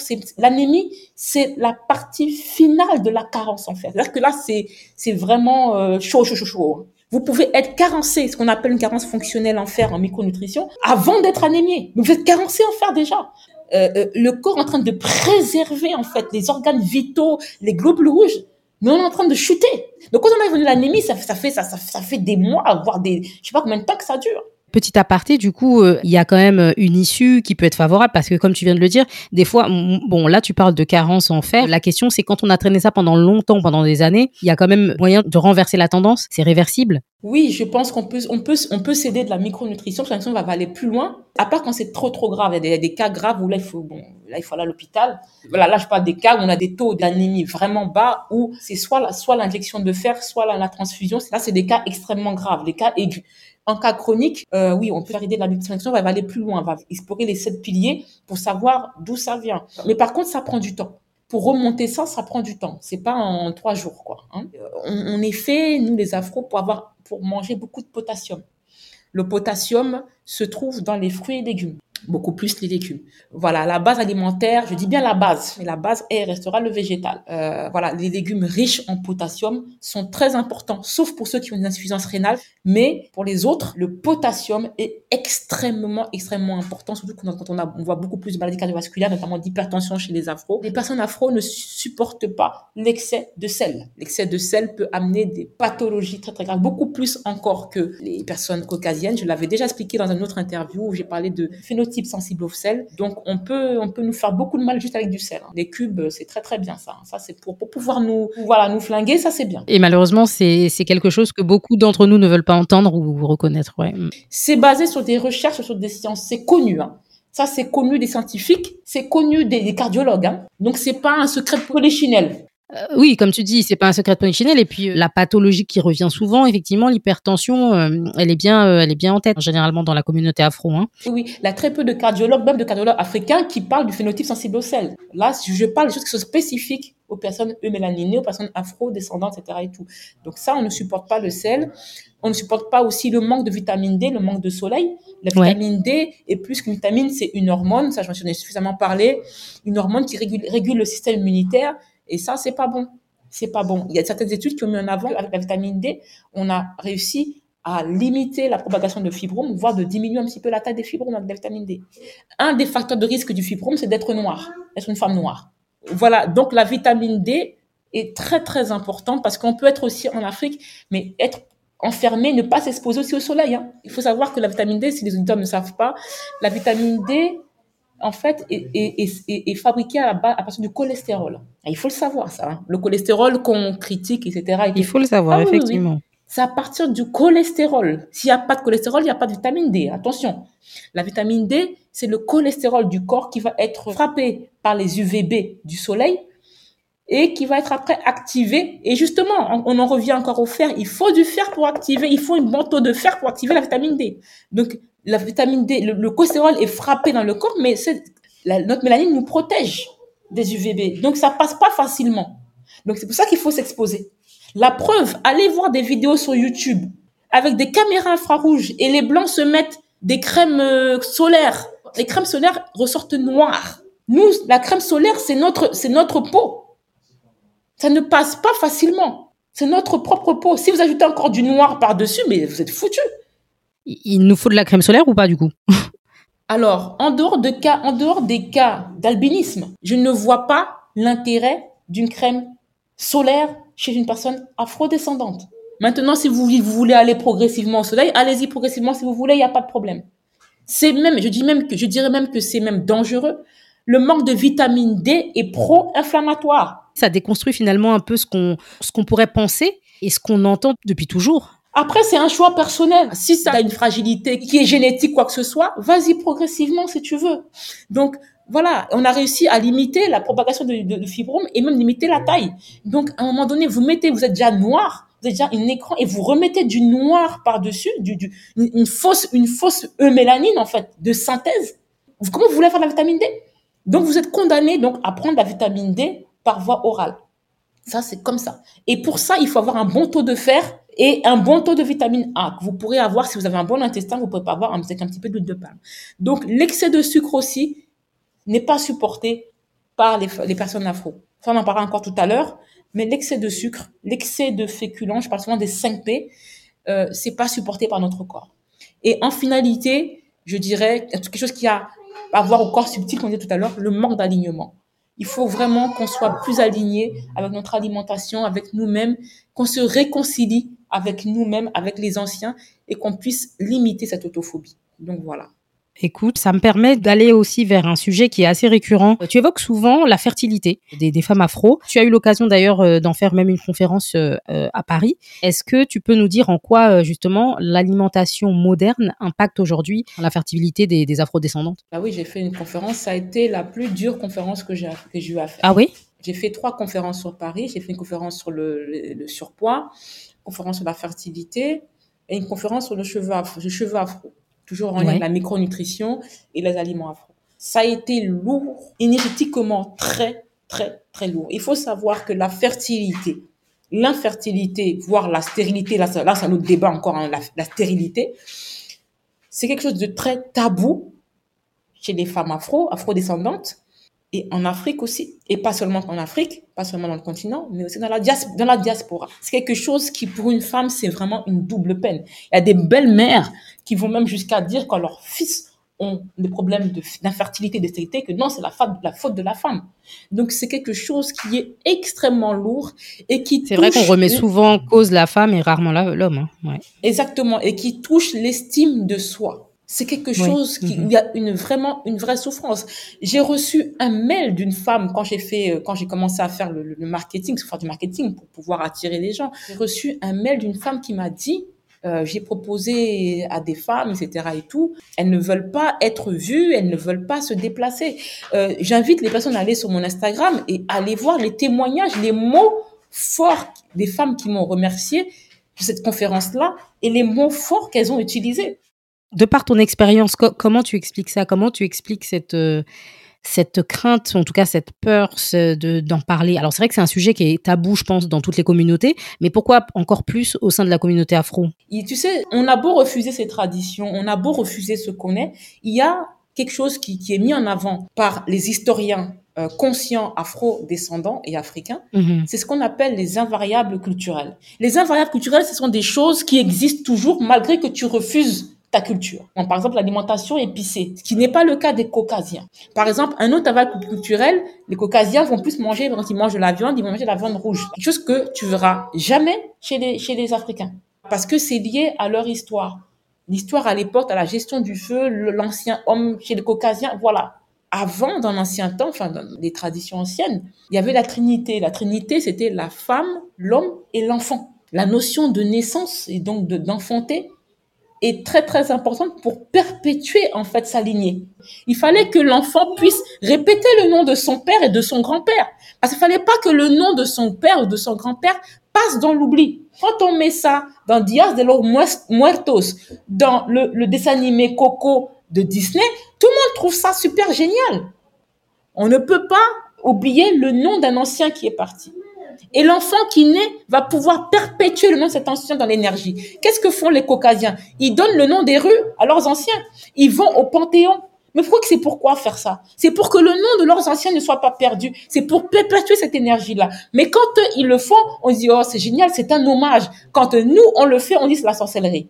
Le soft power va utiliser des mots bien précis. Là on va dire c'est un hommage. Là on va dire c'est la sorcellerie mais il y a aussi cette mixité, tu vois, qui se fait par euh, presque par défaut maintenant. On se retrouve un petit peu partout, mélangé, avec euh, des cultures qui ne sont pas forcément les nôtres de base, et donc il y a une mixité qui se crée tout simplement.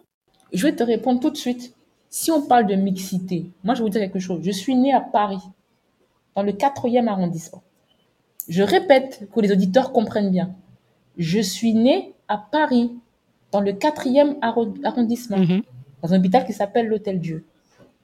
J'ai fait, euh, je, je, je, j'ai fait toutes mes classes à part. Euh, en France, je travaille. Enfin, on peut pas, moi, me, me parler de mixité sans que je sache. J'ai côtoyé des gens, des Arabes, des Juifs, des musulmans. Je suis pas née en Afrique, hein, attention.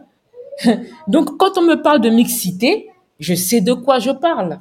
C'est-à-dire que les gens que j'ai côtoyés, arabes, arabes musulmans, arabes chrétiens, juifs, israéliens ou autres, indiens, pakistanais, chinois, parce que moi j'ai vécu longtemps dans le 13e, etc., etc., etc., ils sont français. Hein son nationalité française, certains sont nés en France. Mais il y a toujours une chose spécifique à ces communautés, c'est justement ce socle de base culturelle. Ils sont français, ils parlent français. Mais s'il y a une chose qui est vraiment réelle chez ces personnes et qui l'est moins chez nous, parce que j'ai vu ça, j'ai tenté, moi j'ai tenté médecine, vous savez, j'étais une des plus vieilles de la promotion. On était 1100.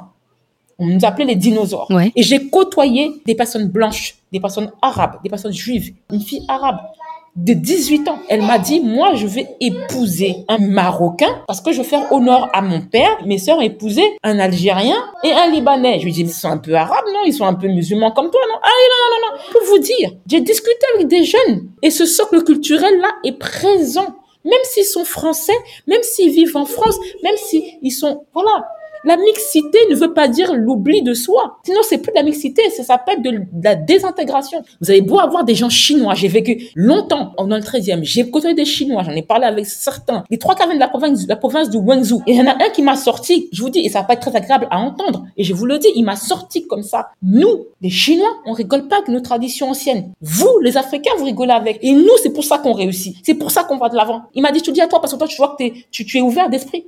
Tu es prête à l'entendre? Donc, vous croyez que ça passe de quoi? C'est-à-dire qu'il faut comprendre que c'est l'énergie, ce sont, c'est l'immatériel qui crée le matériel. Quand vous voyez la tour Eiffel, c'est l'imaginaire. La personne a d'abord imaginé avant de la créer. Donc, ce sont les richesses immatérielles qui créent les richesses matérielles. Donc, pour revenir à ce qu'on dit, c'est l'invariable culturel qui fait qu'on a dans quelque part en nous cette notion que enfanter, c'est sacré. C'est pour ça qu'il y avait cette souffrance. J'ai ressenti avant et pendant la souffrance de certaines femmes. Elles qu'elles sont venues à la conférence avec cette... En tout cas, moi, je suis quelqu'un de très sensible. Hein. L'ambiance était lourde, vraiment très, très lourde. Il faut quand même savoir que en Afrique, c'est un chiffre, hein, ça peut toucher entre 15 et 30 des couples, hein, l'infertilité.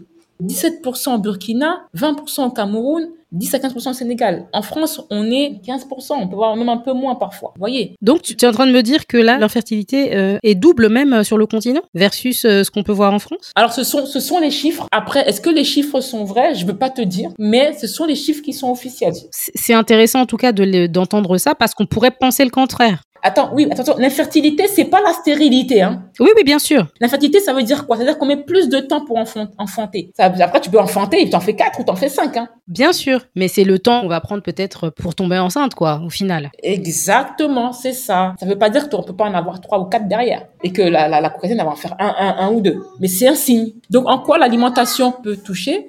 L'excès de céréales raffinées, l'excès des 5P, j'en parle très très souvent. Donc le pain, les pâtes, les pâtisseries, les pommes de terre en purée, et j'en oublie toujours un, pâtisserie, pain, pâte pizza, parce qu'elles sont faites à la base de céréales raffinées. Les céréales raffinées sont c'est des sucres à assimilation rapide. Il y a un signal qui est là qui s'appelle l'insuline pour faire entrer des, sucres dans les, dans les cellules. Et à force de fatiguer notre corps, notre pancréas, le corps crée une résistance. Et cette résistance à l'insuline peut créer ce qu'on appelle le SOPK. Je pense qu'il y en a qui connaissent le SOPK, les syndromes des ovaires polykystiques. Il y a encore ces excès de 5P. Et je vous ai dit tout à l'heure que les personnes d'ascendance africaine ne supportent pas l'excès de sucre. Donc euh, voilà, le surpoids, l'obésité, notamment l'obésité abdominale.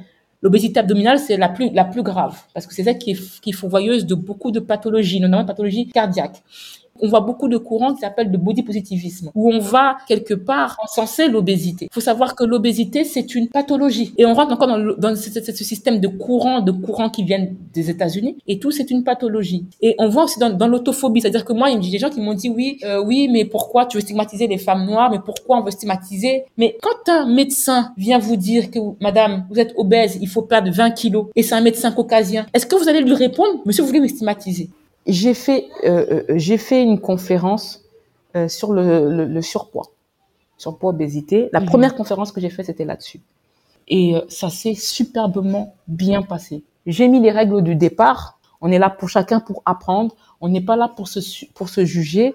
Euh, on va pas aller insulter quelqu'un ou quoi que ce soit ou parler mal à quelqu'un ou ne pas considérer quelqu'un par rapport à son poids ou à ses formes ou à ses quoi que ce soit. On n'est pas là pour pouvoir dire que tout le monde doit être comme on dit chez nous longo longo. Ça veut dire euh, être un fil de fer. Non, c'est pas ça. On parle du body positivisme, on se focalise sur le surpoids et notamment l'obésité. On, on, parle très très peu des femmes qui sont très maigres, on parle mal des femmes, très peu de femmes maigres ou des femmes qui sont anorexiques ou quoi que ce soit, on ne met pas leur photo à elles en avant.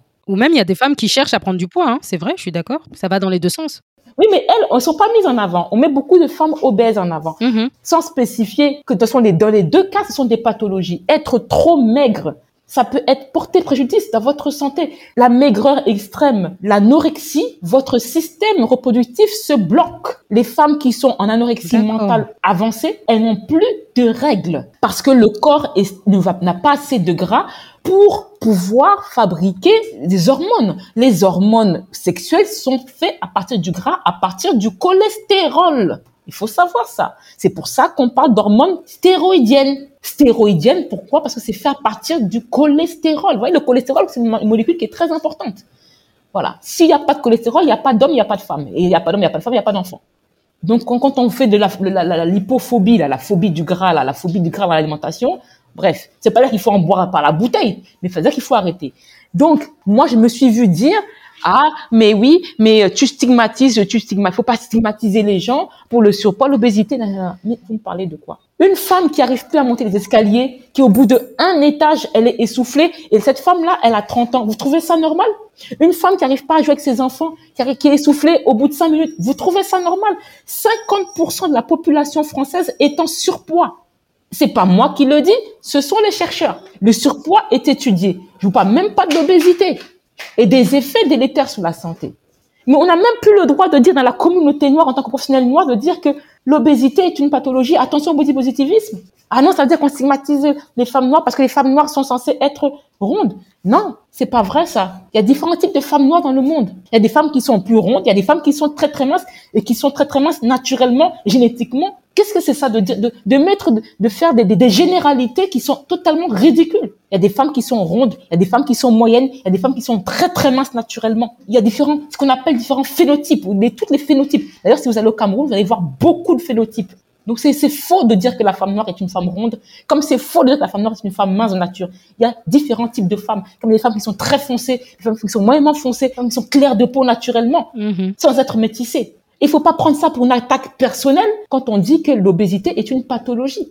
Parce que l'obésité, et je j'en parle là par rapport à l'excès aussi de sucre, etc., et de l'assistance à la l'obésité, il y a une enzyme dans ce tissu gras qui crée de l'hyperostrogénie. Et l'hyperostrogénie, on, on, la trouve où? On la trouve par exemple dans l'endométriose. Sachant qu'il y a au moins 10 ou 20% des causes d'infertilité qui sont liées à l'endométriose, que l'on trouve encore plus dans la communauté, et notamment liées à l'excès des 5P, liées à la résistance à l'insuline, on voit de plus en plus de SOPK. Tu peux juste nous rappeler les, 5 P là dont tu parles, ça correspond à quoi?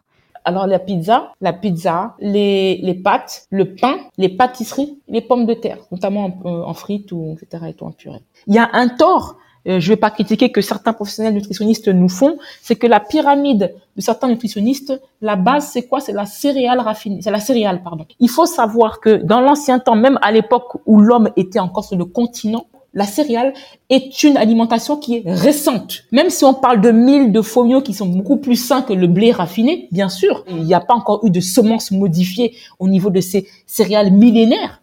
C'est pas quelque chose qu'on doit manger matin, midi, soir, soir, nuit.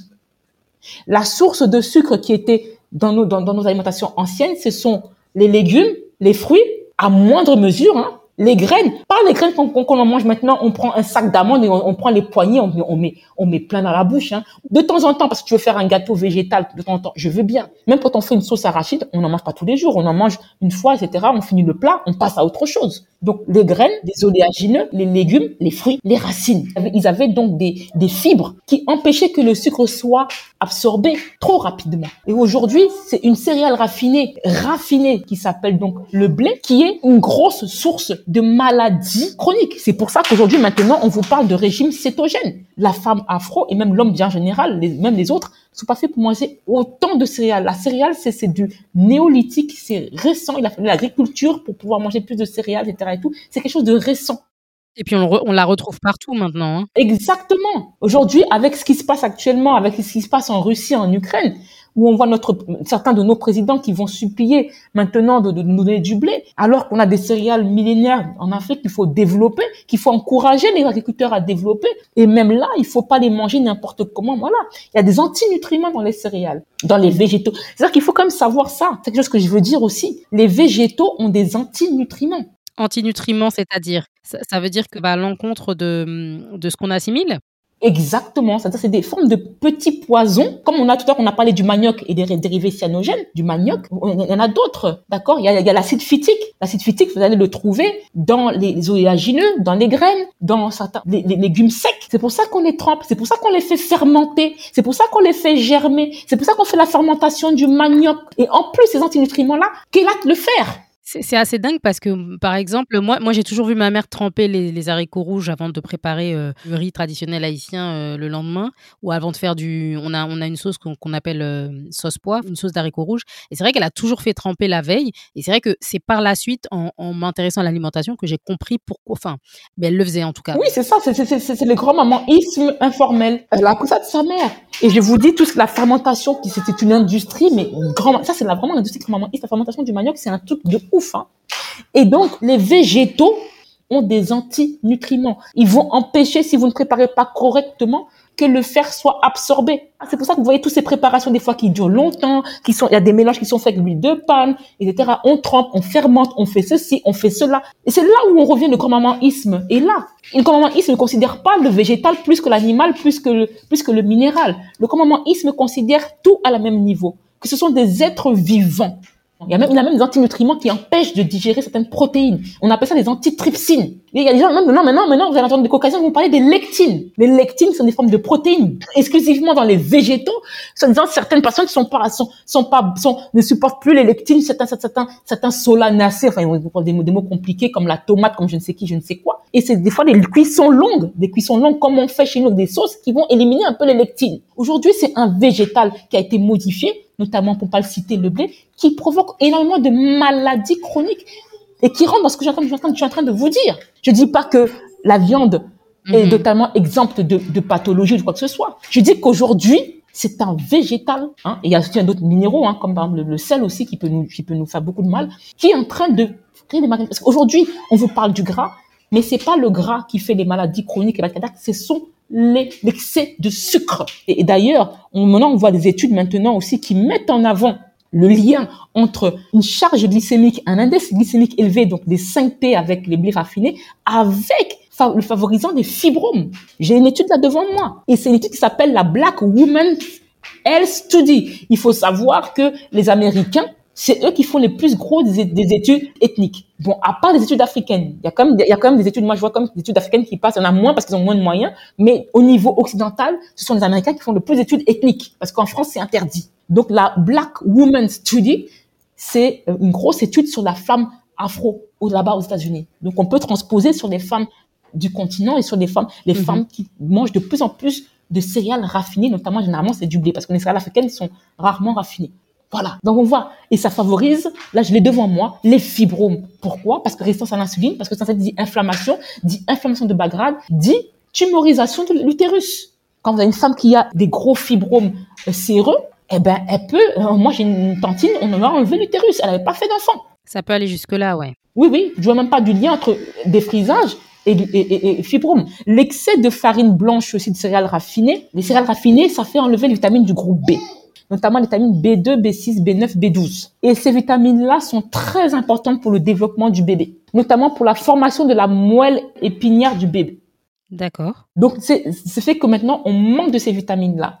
C'est ça ce que je vous disais au départ. Il y a des petits éléments qui sont importants pour le corps. Donc, on sait aussi qu'une altération de la microbiote aussi, qu'on appelle la, dysbiose, peut, alimenter les hyperestrogénies. Donc, l'excès d'œstrogène dans le corps. Ça va favoriser les maladies avec des, des excès d'œstrogène comme l'endométriose. On sait, on a mis en avant, je vous dis tout à l'heure, le, le, le, lien entre le manque de vitamine D et l'augmentation de la taille des fibromes. Quand on a un manque de vitamine D, on a une présence d'une inflammation de bas grade et on va alimenter les fibromes. Mhm. Donc, vous voyez le lien entre l'alimentation et l'infertilité. On parle aussi de manque de fer, manque de protéines. Aujourd'hui, les protéines, notamment les protéines animales, après chacun fait ce qu'il veut, c'est devenu euh, va des rétro satanas. J'ai assisté il y a pas longtemps à une formation et il y avait une diététicienne qui était là. Elle nous a expliqué comment elle accompagnait des femmes qui étaient, les femmes, c'est des femmes caucasiennes, hein, qui étaient en manque de protéines, mais total. Voilà, ce manque de fer en protéines peut provoquer des hypothyroïdies frustres, donc par manque de micronutriments et ça crée de l'infertilité, des perturbations du cycle. Il faut savoir que les ovaires et les testicules, enfin les spermatozoïdes et les ovocytes n'aiment pas le stress oxydant. Hein. Ils n'aiment pas ça. Le manque d'iode. L'iode, je ne sais pas si vous savez ce que c'est que l'iode. Oui, oui, c'est ce qu'on retrouve souvent dans les produits de la mer, notamment. Hein. Exactement. Que ce soit dans les algues ou dans les poissons. Dans les deux cas, il faut, comment dirais-je, avoir des apports, en fait, et limiter les métaux lourds. C'est pour ça qu'il faut favoriser des petits rimanges du poisson. Petits poissons, ouais. Petits poissons gras. Sardines, macro. Sardines, on en trouve facilement aussi dans le continent. Macro aussi. Et le faire un petit peu à la papillote et à la vapeur, pas que braisé.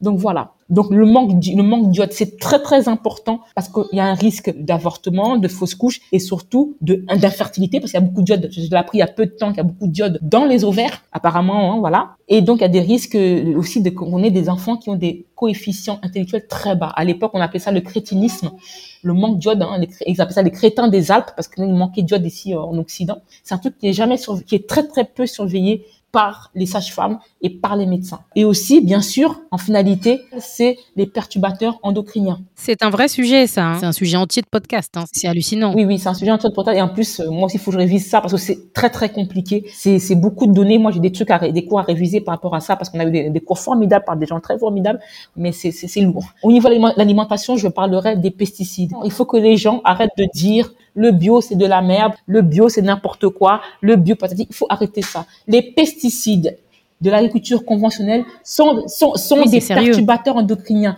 Les pesticides utilisés dans l'agriculture conventionnelle sont des œstrogènes-like. Donc, mesdames qui ont des fibromes, si vous passez votre temps à manger des choses qui sont pesticidées, vous alimentez votre pathologie. C'est clair. Et ça, c'est des choses qu'on ne dit pas assez. C'est-à-dire que vous allez voir le médecin, il va vous opérer, vous faire la céloscopie, l'IRM, vous enlevez les trucs, etc., etc. Mais on l'alimente derrière en mangeant, quoi. Voilà, voilà. Et vous donnez des, des produits pour vous mettre en ménopause précoce. Le bio, c'est pas, on dit pas que c'est parfait, c'est pas parfait pour celles qui vivent en Occident et en France, mais c'est le mieux. Filtrez votre eau aussi. Filtrez votre eau. Les, les, les, les, urines des femmes qui prennent la pilule qui est le premier perturbateur endocrinien, elles se retrouvent dans les, centres de, de, de, de, traitement des eaux et ne sont pas filtrées. Ça veut dire que même quelqu'un qui ne prendrait pas la pilule, qui fait très attention à son alimentation, se retrouve contaminé euh, parce qu'elle boit une eau qui a été... Euh, waouh. Oui, il y a peut-être des femmes qui arrivent à bien gérer, ils ont peut-être un système je ne sais pas, un système de détox qui, se, qui, qui, est bien, qui est performant, mais celles qui sont déjà sensibilisées à ça, celles qui ont déjà une endométriose, celles qui ont déjà beaucoup de fibromes. Ah oui, ça rajoute effectivement au problème. Mais bien sûr, ça rajoute au problème. Les pesticides, l'eau du robinet, et puis ben, la pilule. Il y a une hyperostrogénie. Bon, celles qui vont, peut-être, on va, on va, les médecins vont peut-être prescrire des, des, des, des pilules plus progestatives que oestrogestatives automatiquement. Mais en dehors de ça, voilà, on alimente de l'autre côté. Et ça, peut-être le médecin n'a pas le temps d'en parler. On est là pour ça dans ce cas-là. On est là pour ça. Donc les, pesticides sont des œstrogènes là, des xéno-oestrogènes. Il faut le savoir ça. Un kilo de banane bio, euh, c'est 2 euros. Un, un, kilo de un kilo de Kinder Bueno, c'est 13,90 euros. Arrêtez de dire que c'est cher. Et puis n'oublions pas non plus, euh, là tu prends l'exemple des bananes, qui viennent notamment aussi des Antilles avec euh, le scandale du chlordécone. Enfin, j'allais y venir. Tout ça, ça nous suit un peu. Donc euh, effectivement, c'est pas à prendre à la légère. Exactement. Donc il y a le chlordécone, bien sûr, où on retrouve maintenant des femmes afro-descendantes qui ont des endométrioses, des fibromes, des trucs et qui n'arrivent pas à avoir d'enfants. On a retrouvé du chlordécone dans le lait maternel des femmes. Faut, faut, faut c'est pas de la déconnade. Vous ne verrez pas dans les grands hypermarchés en France de racines venant des Antilles toutes les racines qui sont dans les grands hypermarchés viennent soit d'Afrique, soit d'Amérique latine. Expliquez-moi. Et donc, on ne veut pas risquer que la femme caucasienne qui vit en France puisse être infectée par le chlordécone. Tout, tout au plus, on voit la banane. Et encore, même la banane, on la voit de moins en moins. Hein. Oui, mais à l'époque où le chlordécone était utilisé, le chlordécone ne pénètre pas la banane. Le chlordécone ne pénètre pas la ah banane. Non, la peau est trop épaisse. Non, non, non, pour ça qu'il été utilisé. Le chlordécone a été utilisé pour tuer le charançon, qui est un ver qui est spécifique à la banane. Ah non, sinon vous ne verrez, vous ne verrez pas aujourd'hui de bananes qui viennent des Antilles en, France. Par contre, le chlordécone a pénétré les nappes phréatiques, les racines qui sont bien empêtrées là, dans, dans, la terre, donc sont infestées. Donc vous ne voyez. Alors si vous voyez des racines qui viennent des Antilles, c'est qu'elles sont vendues euh, dans des petits magasins, peut-être des Antilles, je ne sais quoi. Mais dans les hyper grands marchés, les marchés, pas marchés français. Ok, donc racines, on rappelle un manioc, euh, igname. Euh. Voilà, des racines qui sont poussent dans la terre, quoi, voilà, et tout. Vous ne verrez pas des racines euh, des Antilles, pourtant il y en a, qui sont exportées en France dans des grands magasins. Non, à cause de ça, parce qu'ils savent ça. Voilà, donc faites attention. Donc il y, a ça, les bisphénols. Bon, le bisphénol A a été, interdit, mais maintenant il y a d'autres bisphénols hein, qui sont dans les boîtes en plastique, les canettes, etc. Et tout. Il faut savoir que euh, les femmes qui sont en surpoids ou en obésité, hein, après voilà, on, on, stocke dans le tissu gras. Donc quand on fait une détox, attention, soyez quand même un petit peu suivi. Eh ben ça va se relarguer dans le corps. Hein. Et voilà le, PCB, hein, voilà qu'on retrouve aussi chez les femmes, euh, chez les femmes en endométriose. Alors il y a aussi quelque chose que je veux dire, juste un truc, euh, tout ce qui est vernis, maquillage, col, perruque. Bah justement, j'allais te poser la question parce que quid du maquillage, des faux ongles et consorts?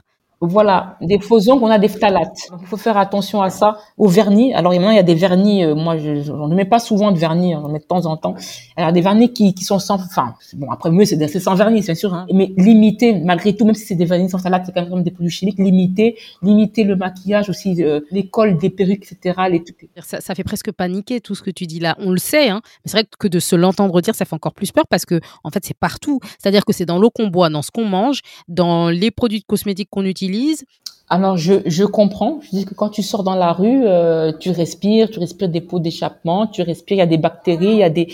Le but, hein, on fait du mieux qu'on peut. Merci. On va avec une intention, mais on fait du mieux qu'on peut avec cette intention de je vais faire attention. On peut pas tout enlever, de, de faire au mieux et de s'améliorer. Mais quand on l'a pas, on l'a pas. Le corps peut gérer des, petits, des, des, des, substances. Le corps peut, mais encore faut-il qu'il ait les micronutriments, qu'il ait l'alimentation, les micronutriments qu'il faut pour qu'il puisse se, se défendre. Parce que quand tout va bien, oui, tout va bien. Je dis pas qu'on peut tout arrêter, mais on peut avoir moins cette intention-là forte. Ouais. Je vous promets pas, je vous pas vous promettre 100% qu'il y aura, aura jamais rien. Mais qu'est-ce qui nous coûte d'avoir cette intention? Après, il y a deux, il y a deux choses que je voudrais rajouter par rapport à ça. Donc, le lien aussi avec la mélatonine, on n'en parle pas assez. La mélatonine, ça vient de la mélanine, hein, parce que dans la glande pinéale, on a, on a trouvé des pigments de mélanine. C'est très très important. On n'en parle pas beaucoup dans la science aujourd'hui. On commence à en parler.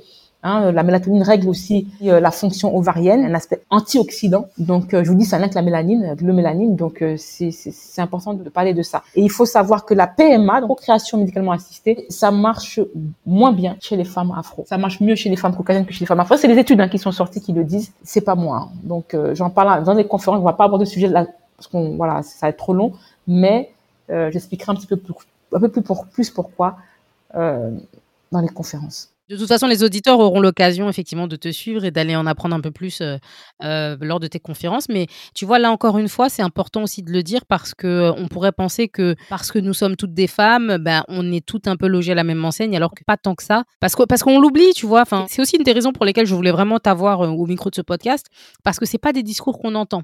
C'est vrai que tu sais, aujourd'hui, on est plus dans un dans un mood où on, on, essaie de mettre un peu tout le monde au même rang parce que sinon on n'a pas envie de crier au racisme par-ci par là. Donc, on veut faire croire que tout le monde est au même, euh, au même niveau, même si euh, on sait qu'il y a quand même des spécificités chez l'un et chez l'autre. Mais par contre, euh, dans, le, dans le cas des pathologies, dans le cas peut-être des suivis, je pense que c'est important justement de ne pas, de ne pas faire fi de ça et de pas gommer ces disparités-là parce qu'elles sont nécessaires justement et elles doivent être prises en compte pour un meilleur euh, accompagnement. Tout à fait, tout à fait. Tu sais, j'ai entendu dire que lorsque l'on souhaite, par exemple, faire un enfant, il est conseillé de se préparer bien en amont, jusqu'à un an avant, de préparer son corps, de préparer le terrain. Euh, est-ce qu'en micronutrition, on retrouve aussi ce conseil-là?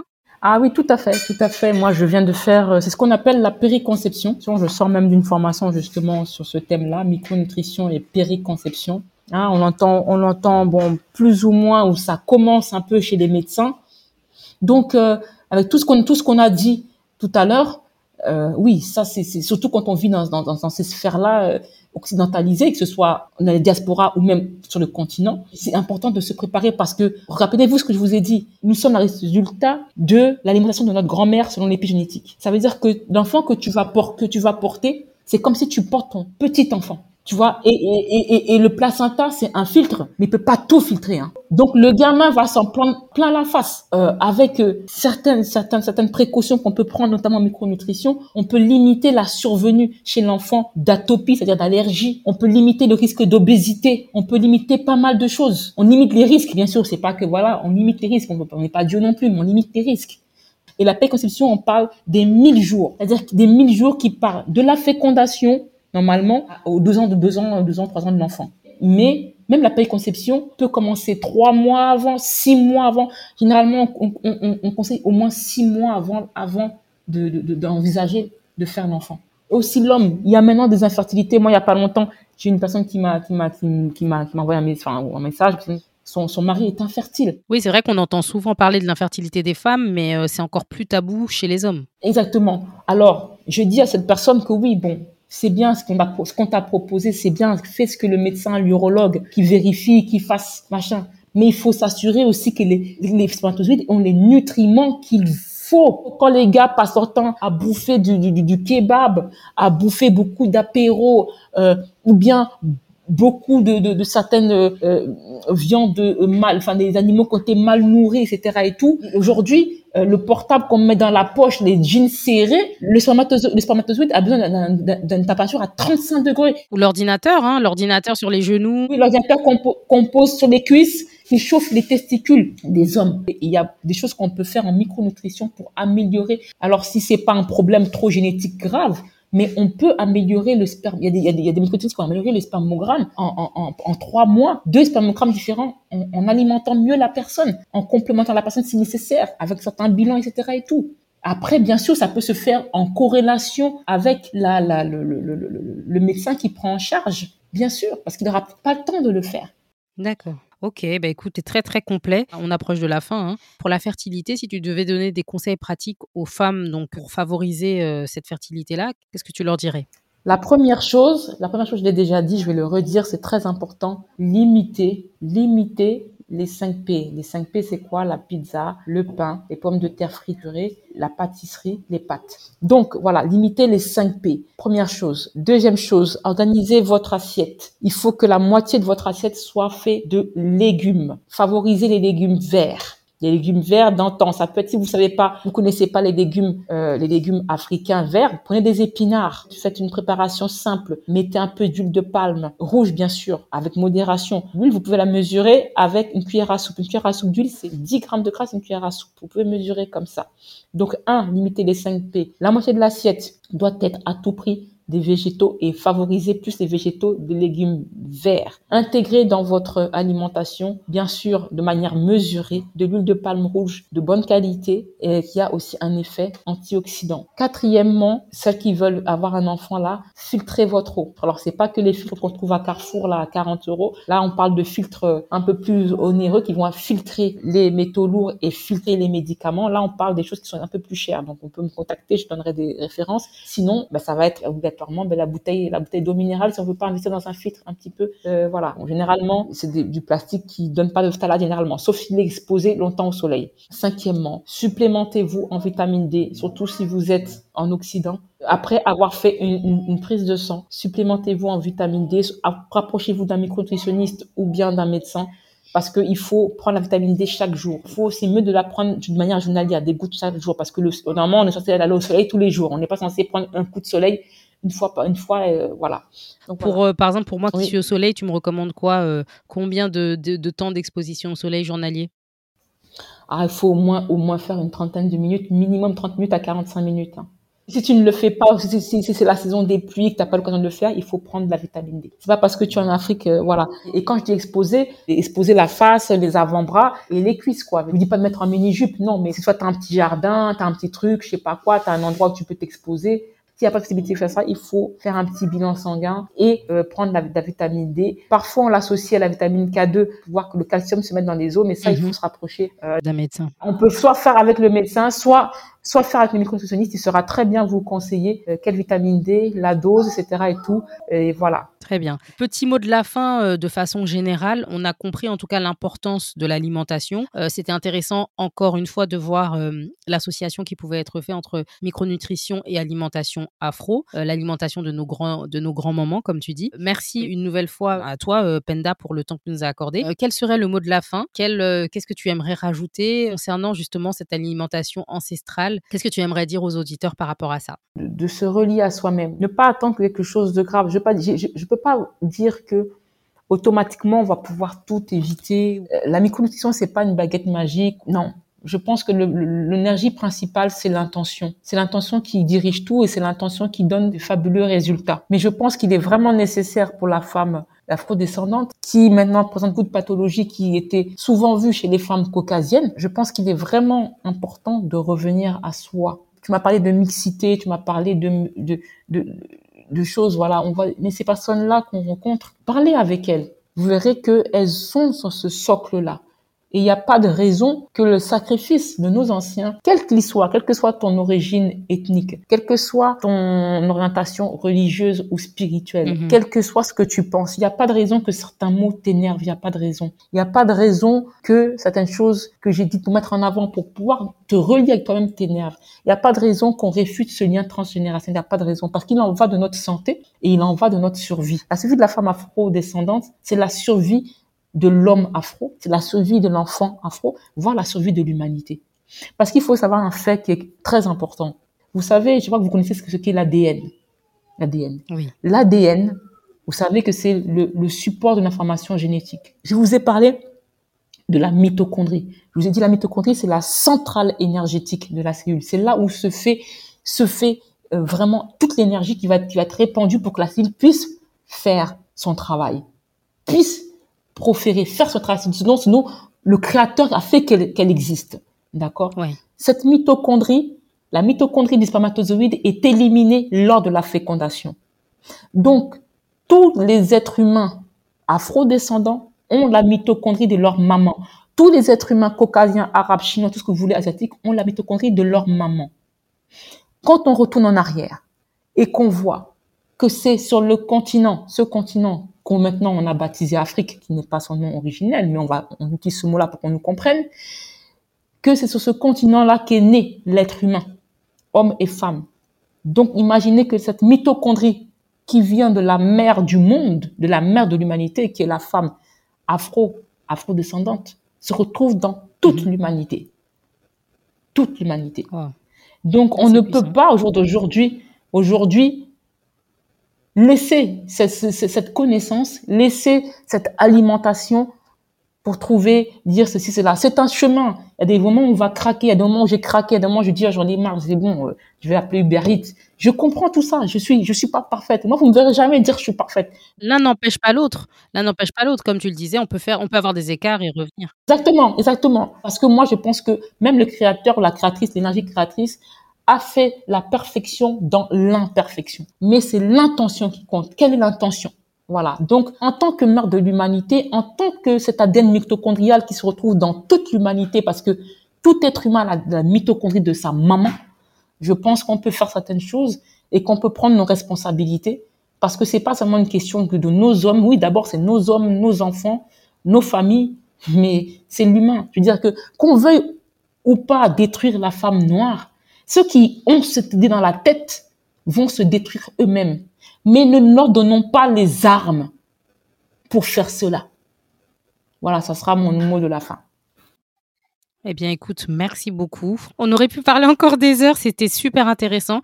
Et tu vois, je regrette vraiment pas euh, de t'avoir euh, proposé donc euh, d'intervenir sur le podcast parce que je, je me doutais pour te suivre, je, je, savais que tu aurais des choses intéressantes à dire. Je reste convaincue que, que les auditeurs seront, seront réceptifs en tout cas ce qui a été dit là. Donc, merci à toi, Penda. Merci pour, bah, pour le temps que tu nous as accordé.